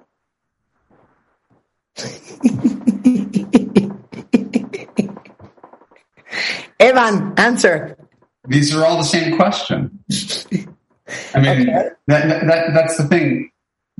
The, the that's def- the sign. That's the, the sign. The, the definition of what you want from a partner is someone who is consistent and predictable, where you know that they want to be with you. You don't question their motives. You don't wonder what's going to happen the next day or the next week or the next month. And so why do we stay settling on relationships where you don't feel, love you terms, safe, heard, and understood? What's the point of relationship where you don't feel safe, heard, and understood? And why cling to something that brings you so much anxiety? Claro. Es que dice, perdón, es que esta pregunta es la misma respuesta.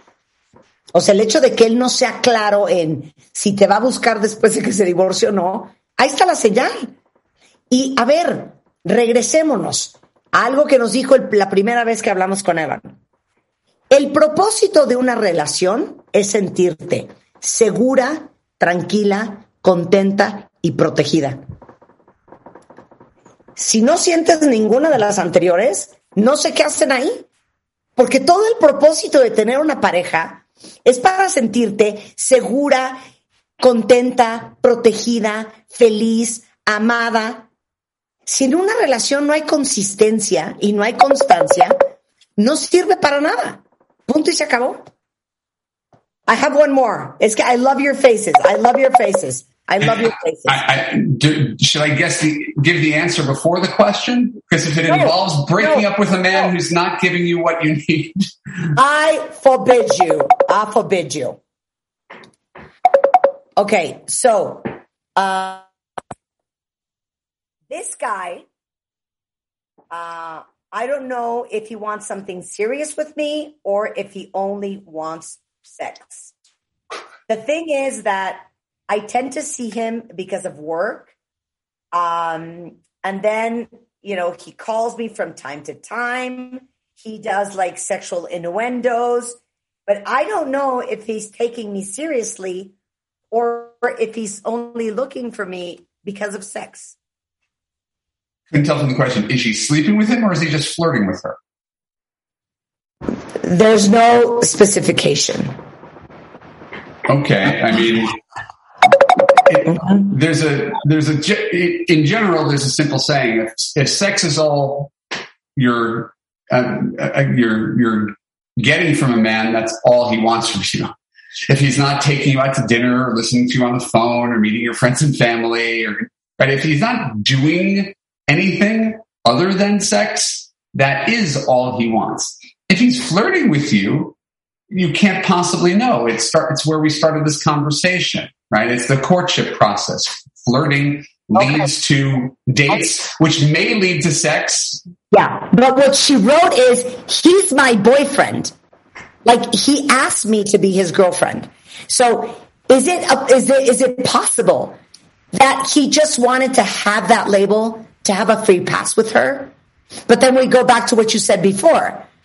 I mean, if she's not happy in the relationship, if she doesn't feel secure and content, and if she doesn't even know what this guy's intentions are, she shouldn't even be there. It's a it's a really bad sign. So this is where we get back to again where we began the conversation, which is men and women can be different, and it doesn't mean you're right, he's wrong, or vice versa. But if his idea of girlfriend is someone I sleep with once a week, and your idea of being a girlfriend is we integrate our lives and we're on a path to marriage, and you have two different definitions, it doesn't it, it, the, the, it doesn't matter. You're out of alignment, and you should find someone whose idea of a relationship does align with yours, even if you like this guy. There's someone else in the world who actually wants what you want. Claro. Es que dice, para la cuenta que dice que conoció a alguien hace cuatro meses, desde el primer día le pidió ser su novia, no quise, pero seguimos viéndonos, siempre hace insinuaciones sexuales, me sigue buscando, pero no sé si me está tomando en serio o solo quiere tener sexo. Lo he visto poco por cuestiones de chamba. Entonces dice Evan, es que a ver, no es que los hombres estén mal y las mujeres bien o viceversa. Los dos podemos tener percepciones diferentes, en este caso específico, de lo que es ser novio. Entonces el punto es que si para él la definición de tener una novia es tener sexo con ella una vez a la semana, y para ti la definición de tener novio es acompañarse, verse seguido, integrar a sus amigos, integrar a las familias, tienen dos definiciones totalmente diferentes. Entonces, no importa si uno está bien o uno está mal. El punto es que tu chamba, Gris, es buscar a un novio cuya definición de noviazgo es la misma que la tuya. O sea, podría hablar siete horas más con Evan. A esto se dedica Evan. Ayudarlas a entender qué están haciendo mal. Al final, todos los seres humanos queremos encontrar el amor y queremos la pareja que nos vaya y que nos haga sentirnos protegidas y felices y amadas y seguras. Y los hombres quieren una pareja que los haga sentir queridos, admirados, respetados, eh, celebrados. Bueno, esto es lo que hace Evan. Él tiene un curso que se llama Love You, que ustedes, no importa en qué parte del mundo estén, lo pueden tomar. En evanmarkcats.com está toda la información, independientemente de que tiene libros como ¿Por qué sigue soltera? ¿Cree en el amor? ¿Por qué se desapareció? Tiene un blog que lo leen más de 30 millones de lectores, tiene 12 mil mujeres que, les, que se han graduado del curso Love You. Entonces les digo una cosa, como decía, es una locura creer que haciendo lo mismo vas a obtener diferentes resultados. Y lo peor es que en el proceso te parten el corazón, te rompen en la vida y sigues patinando en el mismo lugar y obteniendo lo mismo al final. Entonces, para eso es que encontré en Estados Unidos a Evan, para que de vez en cuando en estos micrófonos de W Radio nos hiciera conscientes de lo que podemos hacer mucho mejor. My dear friend, I invited everybody to the Love You course to read the books. Um, EvanMarkCats.com is where they can find all the information. Anything else, darling? No, since we've been on the phone, we already had one of your listeners apply to Love You since we've been on the phone. So, um, happy. Que ya se inscribió una cuenta en el curso. Chicas, vayan, inscríbanse. Este es el mejor regalo de Navidad que se pueden dar. Si quieren seguir a Evan en redes, vayan a su Instagram. Es Evan Mark Fan Eh, ahí está en Instagram y igualmente está en Facebook. My friend, thank you so much. See you very soon. Send you all a big kiss all the way to LA. I appreciate you, Martha. Uh, always a pleasure. Legitimately, always fun. Thank you for the sound and sincere and smart advice. You're welcome. Talk to you soon. Talk to you soon.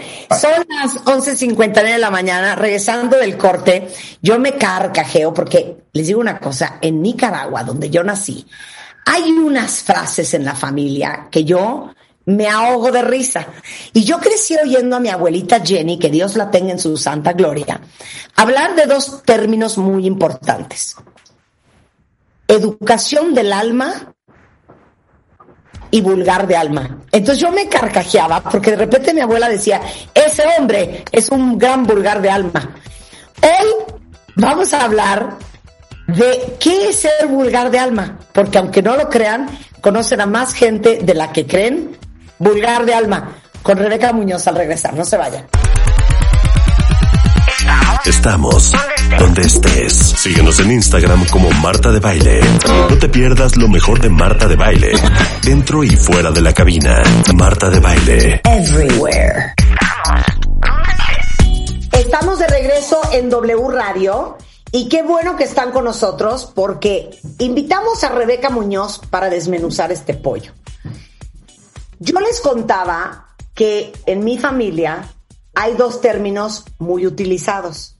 Uno de ellos es educación del alma, que les explicaba yo antier con el doctor Abel de la Peña que teníamos en el programa, y yo le decía a Abel que era una de las personas más educadas que yo conocía.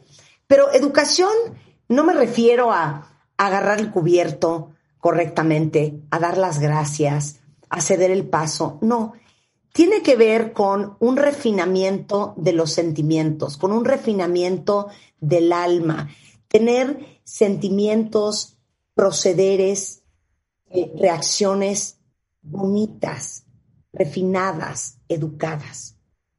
Y hay otro término que es totalmente opuesto a esto, que yo recuerdo mucho que mi abuela Jenny decía que era vulgar de alma.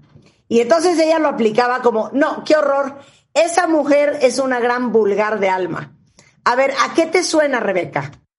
Te voy a decir, vulgar de alma me parece bueno, algo como desagradable, algo o alguien que hace cosas que te molestan de cierta forma. A lo mejor de manera específica no, eh, no logras identificar qué es lo que te molesta, pero fíjate qué filosófica me voy a poner. Es un no sé qué, que qué sé yo, que, que no te sientes cómodo.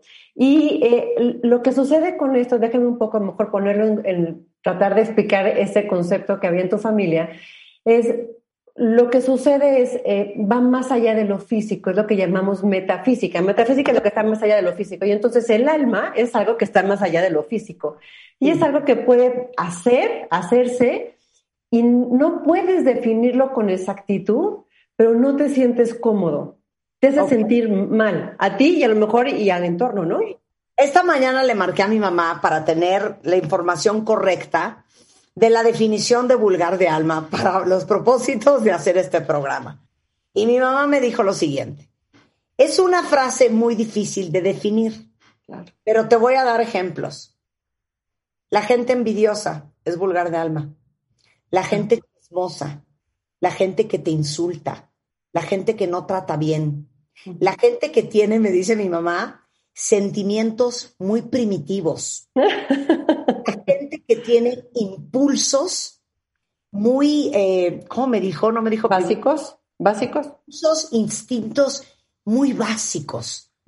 La gente eh, que sí que es corrosiva, que es abrupta, que es ruda, que es grosera, que es eh, eh, que te grita, que te... Todo eso engloba ser vulgar de alma. También cuando habla del, del, tema de sentimientos muy primitivos, son como esos instintos tan básicos y tan reptilianos de la conducta humana, que es de almas no evolucionadas, de almas no trabajadas. E increíblemente, para ambos casos, tanto para el vulgar de alma como para la educación del alma, no tienen nada que ver con un nivel socioeconómico, si eres hombre o si eres mujer, la edad que tengas, porque hay gente que nace con educación del alma. Nunca se han encontrado por la vida a alguien que dicen, wow, qué bonito es. Yo me acuerdo que yo tenía un carpintero con una educación del alma, con un modo tan bonito, tan educado, tan refinado, tan agradable, tan elegante en su forma. Yo les voy a decir el perfecto ejemplo de quién es un, una representación de lo que es ser vulgar de alma. ¿Quién? Donald Trump. Ándale. El perfecto ejemplo de ser vulgar de alma. Es ordinario, es pelado, es y no estoy hablando de la política, ¿eh? Claro. Pelado, ordinario, grosero, Y nada tiene que ver con dinero tampoco, ¿estás de acuerdo? misógino, chauvinista, maltratador, eh, pelado. No, no, no. Él es la Guácala. perfecta representación de lo que estamos hablando de hoy. Vulgar, Exacto. Vulgar de Claro. Y aparte, fíjate qué bueno que lo dices, porque muchas veces pareciera que ese tema de, de vulgar tiene que ver con un nivel socioeconómico, académico. Y pues la verdad es que no. Eh, y te acuerdas que en el último programa que estuve acá con ustedes hablábamos de las predisposiciones y de cómo es importante poder eh, entender qué es lo que estamos pensando, qué es lo que, en qué nos estamos ocupando, porque justamente por eso eh, esa capacidad de poder reivindicarnos no la puedes hacer si no hay conciencia.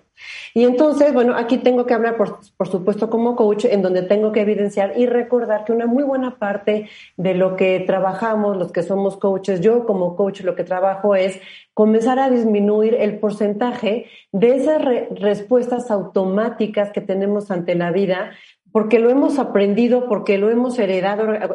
Recuerdo rápidamente que eran tres diferentes personalidades, todo lo que nosotros heredamos por nuestros genes, lo que hemos, la segunda es aprendida, es lo que hemos aprendido por nuestro eh, núcleo familiar o en donde hayamos crecido, las escuelas, donde nos hemos eh, desenvuelto y finalmente llega la tercera personalidad que es la elegida. Y es justamente ahí en donde yo creo que se puede reivindicar. Una de, de, las, de, las, de las cosas que son eh, importantes eh, identificar aquí es que ese 80% de lo que estamos hablando pueden ser incluso frases hechas, conceptos que hemos aceptado y que no hemos cuestionado. Entonces estamos hablando de, de nuestros pensamientos. Y una vez me, me, decía mi mamá, que tiene esa frase, me encanta de ella, me decía, eh, siempre me decía, mi hijita, cuida con quién te juntas sobre todo cuida, eh, cuida tus pensamientos, porque ellos son los que te acompañan todo el tiempo. Y entonces, bueno, de ahí lo, lo, los pensamientos se nos, se nos vuelven nuestra, nuestra constante eh, eh, compañía. Ahora, déjame a lo mejor ponerlo también como un tema mucho más conceptual. Cuando dices, dices eh, Marta, que es un alma, un alma vulgar, si lo definimos, ya sabes que me encantan las definiciones, Vulgar quiere decir que es algo que es impropio, algo que es contrario a lo que es sabio. Y no quiere decir sabio de conocimiento, sino una persona que es sabia normalmente sabe cómo comportarse, identifica en dónde está, con quién está, qué es lo que necesita hacer, qué necesita contestar. Y entonces aquí aparece la importancia de comenzar a identificar qué es lo que dices, cómo lo dices, a quién se lo dices y en dónde lo dices. Alguien que es sabio, insisto, y no estoy hablando de conocimientos sofisticados, maestrías y doctorados, sino alguien que es sabio de alma, que a lo mejor va un poco eh, pegado con el tema de ser eh, eh, totalmente lo contrario a ser un vulgar de alma, es comenzar a desempeñarte de una forma apropiada. Y bien coincido contigo y con tu mamá que no es que digas buenos días, con permiso, buenas tardes, Pero tiene sino que- nada, cero, ¿estás de acuerdo? Pero sí tiene que ver con que tengas una, podemos, no sé si podemos ponerlo como una eh, relacionamiento y vinculación con tu entorno de una manera suficientemente armónica, en donde tu participación sume y multiplique a los demás y que al contrario evites, como bien decías de Donald Trump, pues lo contrario, que reste o que divida, porque normalmente esas almas son, son, son las vulgares, ¿no? Las que restan o las que dividen. Te voy a decir una cosa. Les voy a dar un perfecto ejemplo.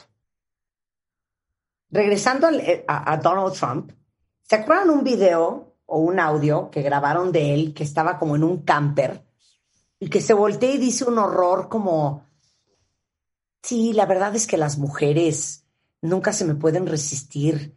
Y entonces, perdón por las palabras que voy a usar, cuentavientes. Y entonces, güey, o sea, yo las puedo agarrar, les puedo agarrar hasta la cola. Y dijo una cosa en inglés que es pussy. Y no hace nada. Alguien que habla así. No. Es un vulgarazo de alma. Claro. Neta, yo tengo muchos amigos con una educación del alma que no me los imagino ni en su momento más perverso diciendo ese horror de una mujer. Por supuesto, por supuesto. Y, entonces, y entonces, fíjate cómo eso, déjame poner aquí un concepto más. Vamos a hablar de cómo esa forma de ser o de aprender y de comunicarse va a afectar directamente a la imagen pública. Este concepto de imagen pública que quiero poner ahorita eh, eh, para, para platicarlo es uno de los conceptos que de manera eh, de primaria trabajo en un proceso de coaching. ¿Cuál es la imagen pública que tienes? Recuerda que imagen pública va mucho más allá de que si estás arreglado o no, si, te si estás físicamente limpio, peinado o perfumado o no.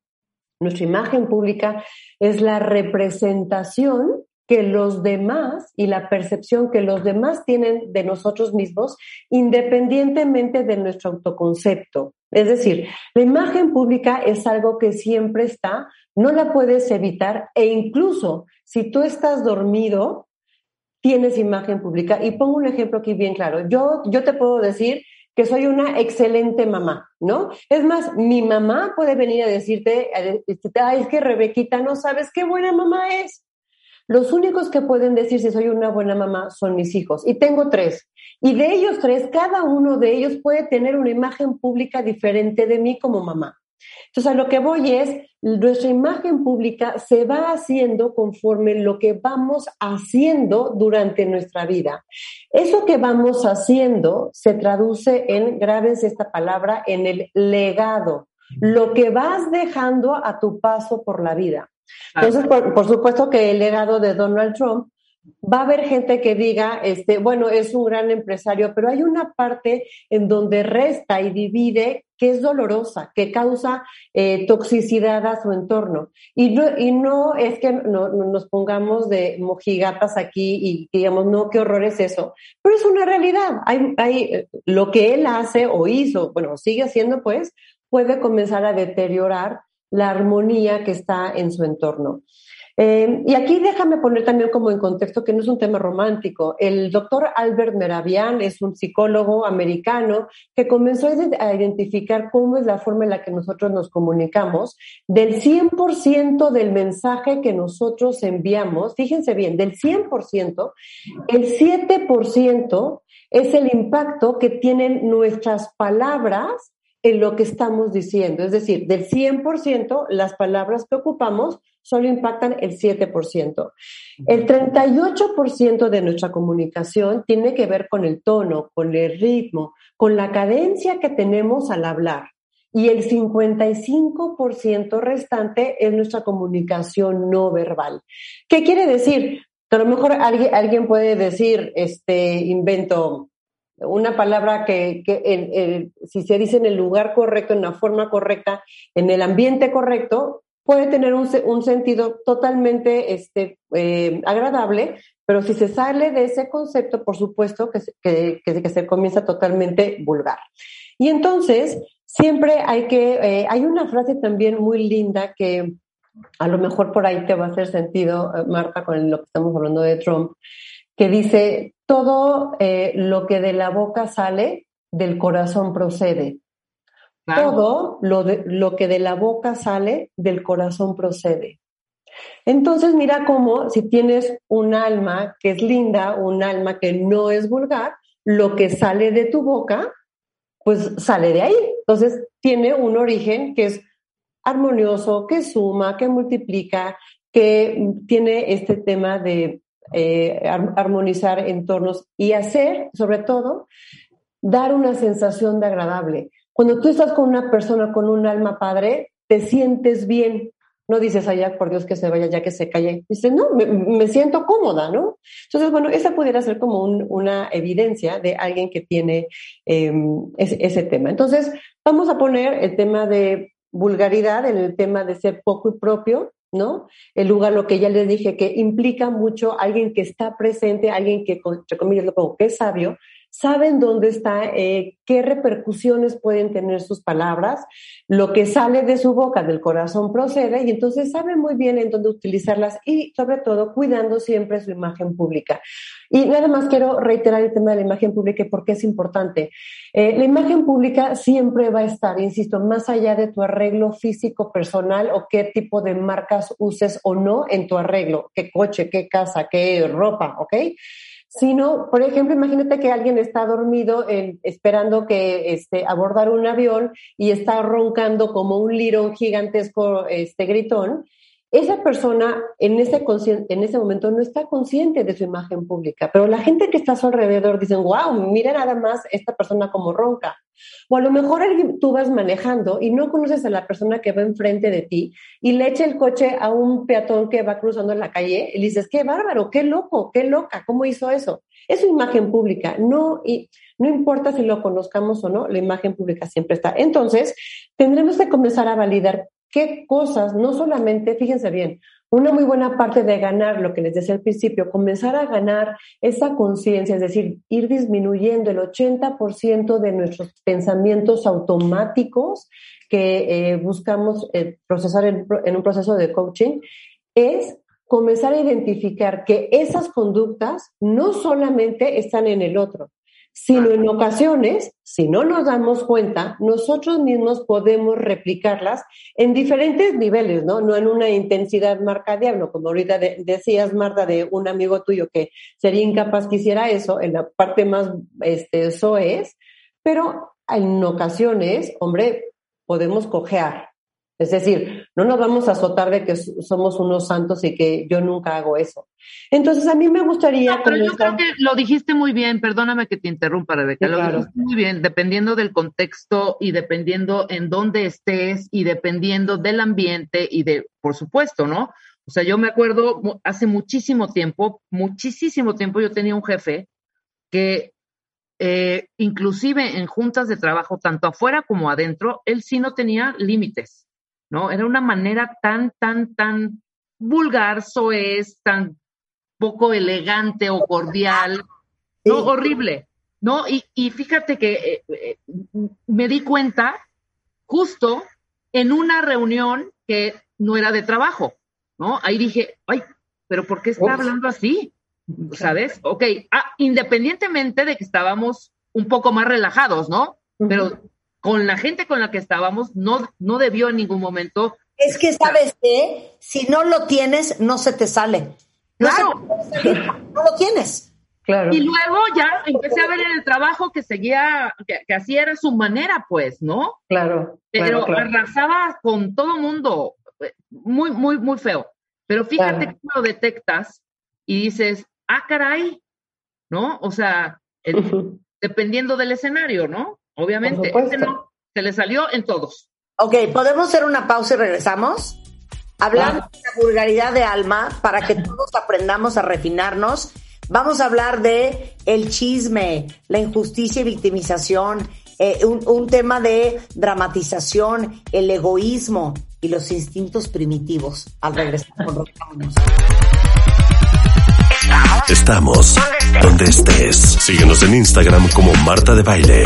No te pierdas lo mejor de Marta de Baile. Dentro y fuera de la cabina. Marta de Baile. Everywhere. Estamos de regreso en W Radio platicando con Rebeca Muñoz sobre las ocho cosas que hace la gente vulgar del alma. Y nos quedamos, Rebeca, Nos quedamos en, en comenzar a describir, Tocaya, ¿te parece bien si comenzamos a, describir esos conceptos que decíamos antes de irnos a corte? No es que sean palabras y no es que solamente apliquen en el otro, sino podemos caer nosotros en eso y la única intención es poder hacer conciencia pues para evitarlo. Es decir, solo a través de la conciencia puedes evitar caer en esas cosas que ya explicamos súper bien, que quién es un vulgar del alma, ¿no? Entonces, fíjate que el primer concepto es comenzar a generalizar el uso eh, eh, automático en donde discriminas a todos aquellos que no están en tu generalidad, en tu percepción, ¿no? Entonces, a ti te, te, te puede convertir a alguien como con poca cultura, como con poca eh, apertura de criterio. Y entonces, todo el mundo conocemos a, a alguien en donde podemos te pongo un ejemplo que no se escuchaba con una señora. No, no, no, qué horror China, no vayas a China, ahí todo el mundo escupe y aparte ah. todo el mundo come ratas. Hoy no es cierto. Claro, claro. claro no es cierto. Pues sí, hay gente que escupe, sí, hay mensajes que dicen, por favor, no escupan, pero pues no, es así que todo el mundo lo haga, ¿no? O, por ejemplo, cuando estás hablando con alguien que tiende a decir, no, hombre, es que todos los hombres son infieles. no, es que todos los hombres son patanes. Claro, en todos los trabajos te explotan. No, no, es que si vas a cualquier tienda de tal, te van a robar.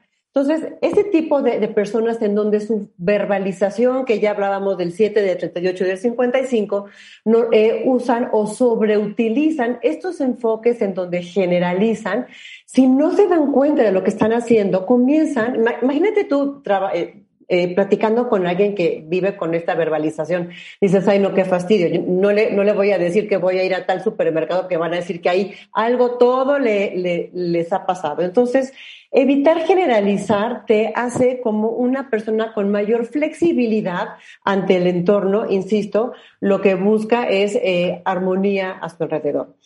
El segundo es este, aquellas personas que siempre buscan como estas recomendaciones sobre la congruencia, es decir, eh, cuando alguien, eh, lo pongo entre comillas, ocupa la congruencia para ocultar que es una persona juiciosa, entonces se disimula como con un análisis objetivo de las cosas dando evidencia. Si te pongo un ejemplo, este, cuando tú estás hablando con alguien, no, aparte, no solamente ubiquen que puede ser en el trabajo, puede ser, por supuesto, la tía, la vecina, la, la, mamá de la escuela de donde van tus hijos, eh, pues no sé, cualquier tipo de persona puede caer en esta forma de verbalización.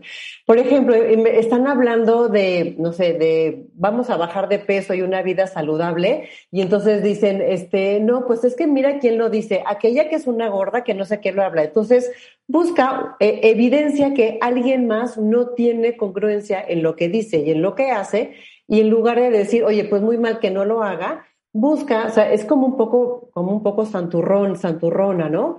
O incluso una vez escuchaba a una persona que decía, no es cierto, para poder justificar su no acción, este, de, en el tema saludable justamente decía, ay, bueno, de algo tendremos que morirnos.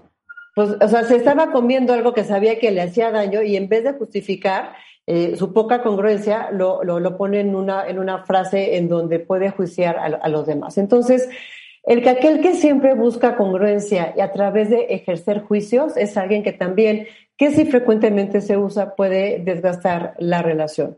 Una tercera, una tercera cosa que aquí, híjole, aquí está como bien fuerte y vamos a Un segundo para leerte lo que dice Carla. Yo veo una cantidad de gente en redes alegrándose de la desgracia de otros, de sus problemas familiares, de su economía, juzgando, condenando a todo el mundo, con unas envidias, con unos insultos. Eso es ser vulgar de alma. Muy bien, un aplauso para ti. Exacto, sí, muy bien, Carla. Porque justamente lo que acabo de hablar, congruencia. Es alguien que dice, está juzgando al otro de mira lo que está haciendo y no está viendo lo que él o ella está produciendo, que es exactamente lo mismo. Juzgar, agredir, este, tener una, una reacción violenta, pero sí eh, eh, juzga la, la, reacción violenta del otro. La, la tercera que quiero poner aquí en la mesa es eh, ser indiscreto o ser chismoso. Es decir, eh, comenzar a hablar, esto es una recomendación que, hombre, nos daban desde chiquitos, pero es la verdad, es comenzar a hablar mal de alguien que no está presente, está mal. Hay una regla que yo aprendí cuando era chavita que me parecía como muy interesante. Y ahora de adulta, si lo hiciéramos, estaría padre. Es decir, cuando alguien comienza a hablar mal de alguien que no está físicamente ahí, el que tiene la conciencia de que la otra es un chismoso o es un indiscreto, le dice, en este momento dime tres cosas buenas de esta persona. Entonces, por ejemplo, si yo digo, oye, Marta, es que fíjate que mi, mi tocaya es así, ya está, Marta tiene que decirme, a ver, dime ahorita tres cosas buenas de Rebeca. Es decir, el, el usar como esa frase de poder eh, como familiarizarnos, vincularnos de una, forma más cercana a través de ser indiscretos y ventanear a alguien más que no está presente es terrible. ¿Cuántas personas, cuántos cafés entre amigas, y lo pongo entre comillas, o entre familia, la conversación gira a través de generar chismes, a través de ser indiscretos y comenzar a hablar de cosas que no son productivas y que no causan armonía. Otro más que a mí en especial, a mí me choca que hace ratito que hablaban, por supuesto que las estaba escuchando en el programa, que esto me choca, que, que, te pone mal. A mí me pone muy mal las personas que tienen una visión de dificultad. Son personas que son robasueños y dicen, eh, ¿qué crees? Me voy a animar a hacer esto. Híjole, no, está muy complicado, ¿sabes? Yo conozco a alguien que lo quiso hacer y no le salió. No, es que, ¿sabes que Lo digo por tu bien, o sea, no, no es que no quiera esas personas que usan esos lentes de dificultad ante, ante la vida, con frases, pues no te hagas muchas ilusiones, ¿eh? Si te dijeron eso en el, en el, trabajo, pues a lo mejor es nada más te están tanteando. Pues no crees que es tan fácil esas personas en su verbalización es terrible. Por supuesto, hoy en día con un entorno, a lo mejor que volteamos y vemos en donde hay como muchos conflictos sociales, económicos, todo el tema de la pandemia, y la gente sigue ciclada y no, pues esto está de la fregada, esto está muy mal. Ese enfoque a la dificultad, a mí en especial, me pone muy de malas. Esa es la verbalización que alguien que tiene un enfoque en la dificultad, que también genera, por supuesto, toxicidad en su entorno. Otro más eh, son aquellos que están eh, atrapados en la visión de injusticia y victimización, no importando que ya sean unas personas adultas. Eh, fíjense cómo ese modelito que usamos cuando estábamos en la primera de Miss, no es justo, me sacó la lengua, ella no trajo esa tarea y a todos nos dijeron que no sé qué. Podemos replicarlo tal cual en nuestras vidas, en donde dices, ay, es que no es justo que unos paguen impuestos y que otros no. No, y entonces yo, yo tampoco ya voy a pagar impuestos, porque como si el, el otro no, no ha pagado y no ha hecho nada y no voy a pagar tenencia. Una de las cosas que estamos replicando con eso es justamente provocar la conducta de la que nos estamos quejando. A un nivel totalmente. Entonces, como, oye, seguramente a todos nos, dijo nuestra mamá, que si tu amigo se avienta del décimo piso, ¿tú te vas a aventar?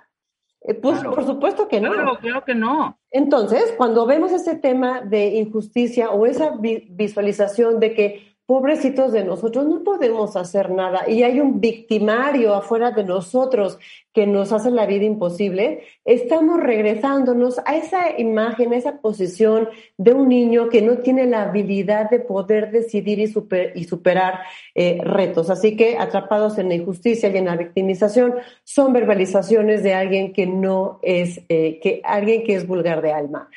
Otro que también me cae requete gordo tú, la gente que se siente superior. Ese tema de, eh, seguramente lo, lo, has visto, es aprovechan cada instante de, la, de una conversación para evidenciar lo bueno y maravillosas que son, comentar todo lo increíble que han logrado, lo, lo espectacular por donde han, han viajado.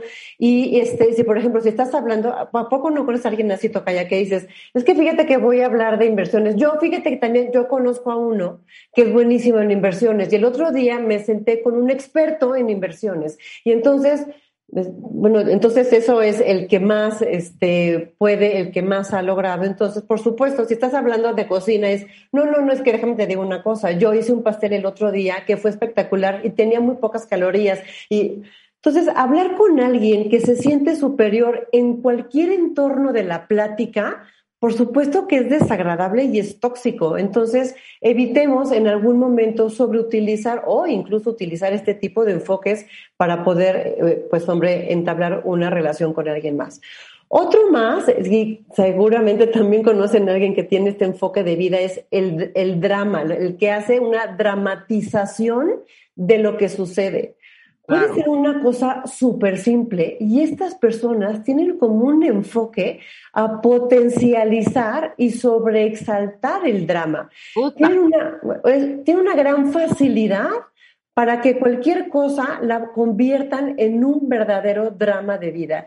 Todo les parece complicado, es triste y tienen esa habilidad sobre todo de maximizarlo. Y pongo ejemplos simples para que vean que no es una cosa así como pues rocket science, ¿no? Ah. Es decir, imagínate que estamos en una comida, sobró comida y alguien está tirando del plato o de lo que haya sobrado.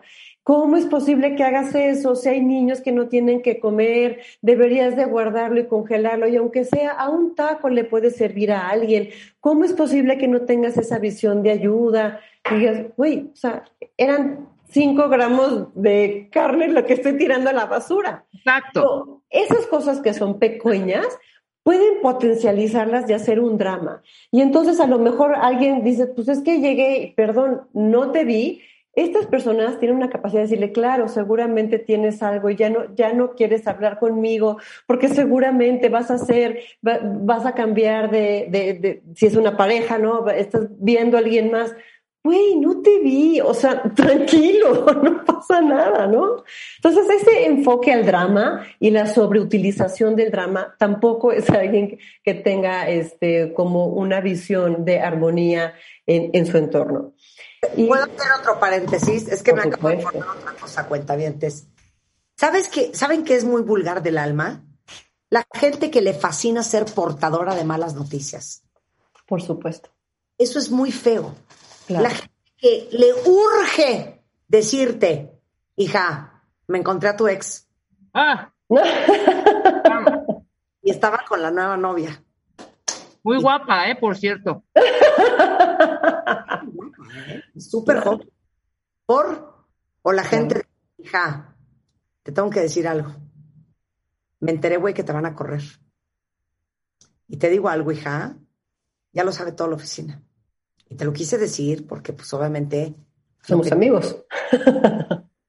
Hay gente que le trastorna estar dando malas noticias. Y en mi casa me enseñaron: nunca seas portador de malas noticias. Por supuesto, porque al dar malas noticias lo que estás haciendo es quitarle como la alegría o la paz a alguien más. Esos son los dementores. Entonces, alguien que es dementor, de veras, si no nos damos cuenta, decimos, qué fastidio con esta persona, sea él o ella, lo que sea.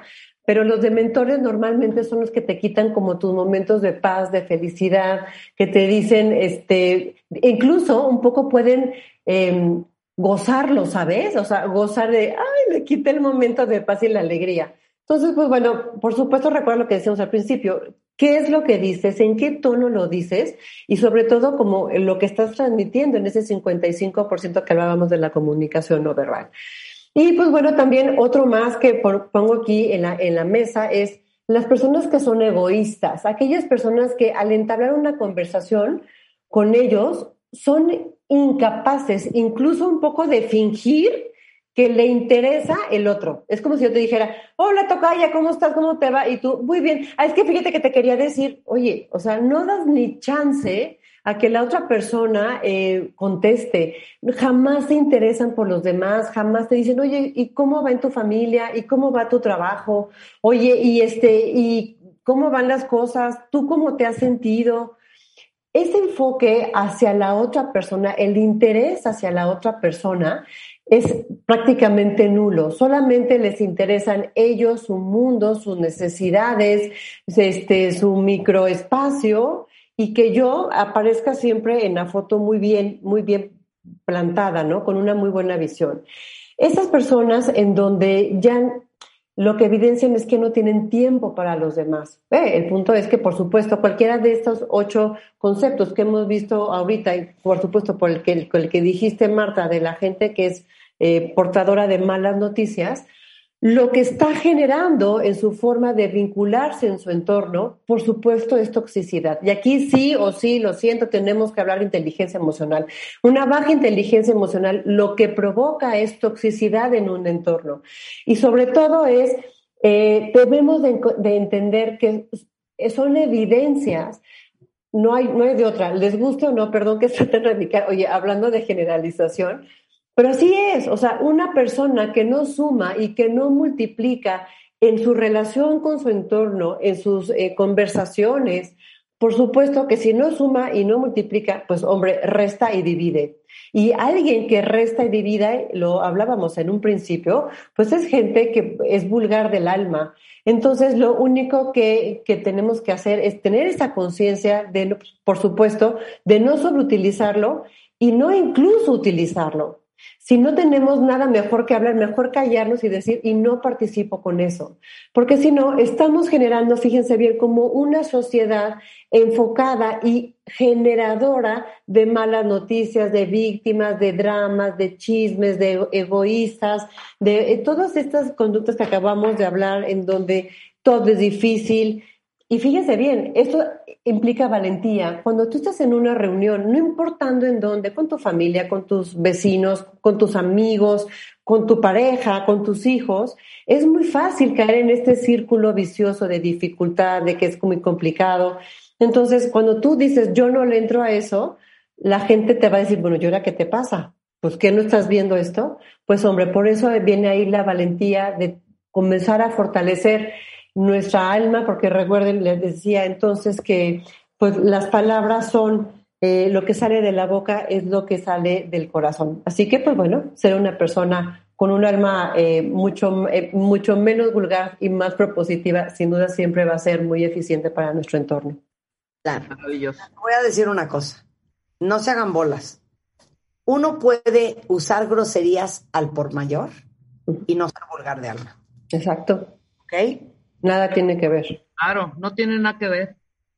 Hay que sentir bonito, hablar bonito, decir cosas bonitas, ser una persona agradable, tener bonita intención, ser educado, ser amoroso, ser cariñoso, eh, ser prudente. Todo eso hay que ser. Por eso queríamos hablar hoy con Rebeca Muñoz de no ser vulgar de alma. Rebeca Muñoz es coach. De hecho, ella es creadora del método de dietas conductuales en el proceso de coaching.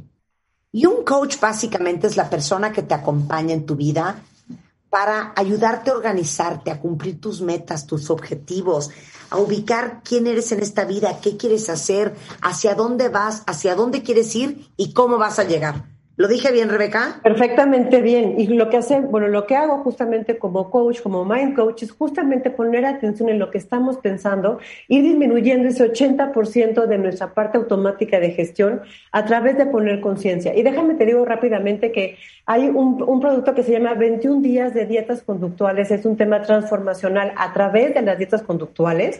1.340 pesos, que fíjate bien lo que te voy a decir Estoy tan segura que si una persona es un demand, cada quien entra en una plataforma, sube y lo compra y este, estoy tan segura que si alguien eh, está interesado con esto, cuesta 1.340 pesos. Mándenme un WhatsApp al 442 489 4534 442 489 4534. A ver, otra 442 442 489-4534. Fíjate bien, estoy tan seguro que este es un programa transformacional que aquel que lo compre y después de que lo viva, traiga a una persona y que lo compre, que, que referencie, yo le voy a reembolsar 340 pesos. Así de, así de, de segura estoy que si alguien quiere comenzar a ser menos vulgar del alma o comenzar a cambiar esa, esa forma de pensar y percibir la vida, este programa de 21 días de dietas conductuales, estoy segurísima, los va a ayudar a cambiar y a ganar conciencia a través de un proceso de coaching que ojalá me dejen acompañarlos. Te queremos, Rebeca, te queremos. Gracias. Que tener a Rebeca en su vida es rebecamc.com, eh, es mcoachr en, uh, en, en Twitter Rebeca Munoz Cornejo en Instagram. Toda la información en rebecamc.com. Ahí me pueden encontrar. Te mando un beso, amiga. Gracias. Gracias. Lindo fin de semana, cuenta Bye, bien. bye. Regreso mañana en punto a las 10. Adiós. Escucha todos nuestros contenidos en Amazon Music. Búscanos como Marta de Baile.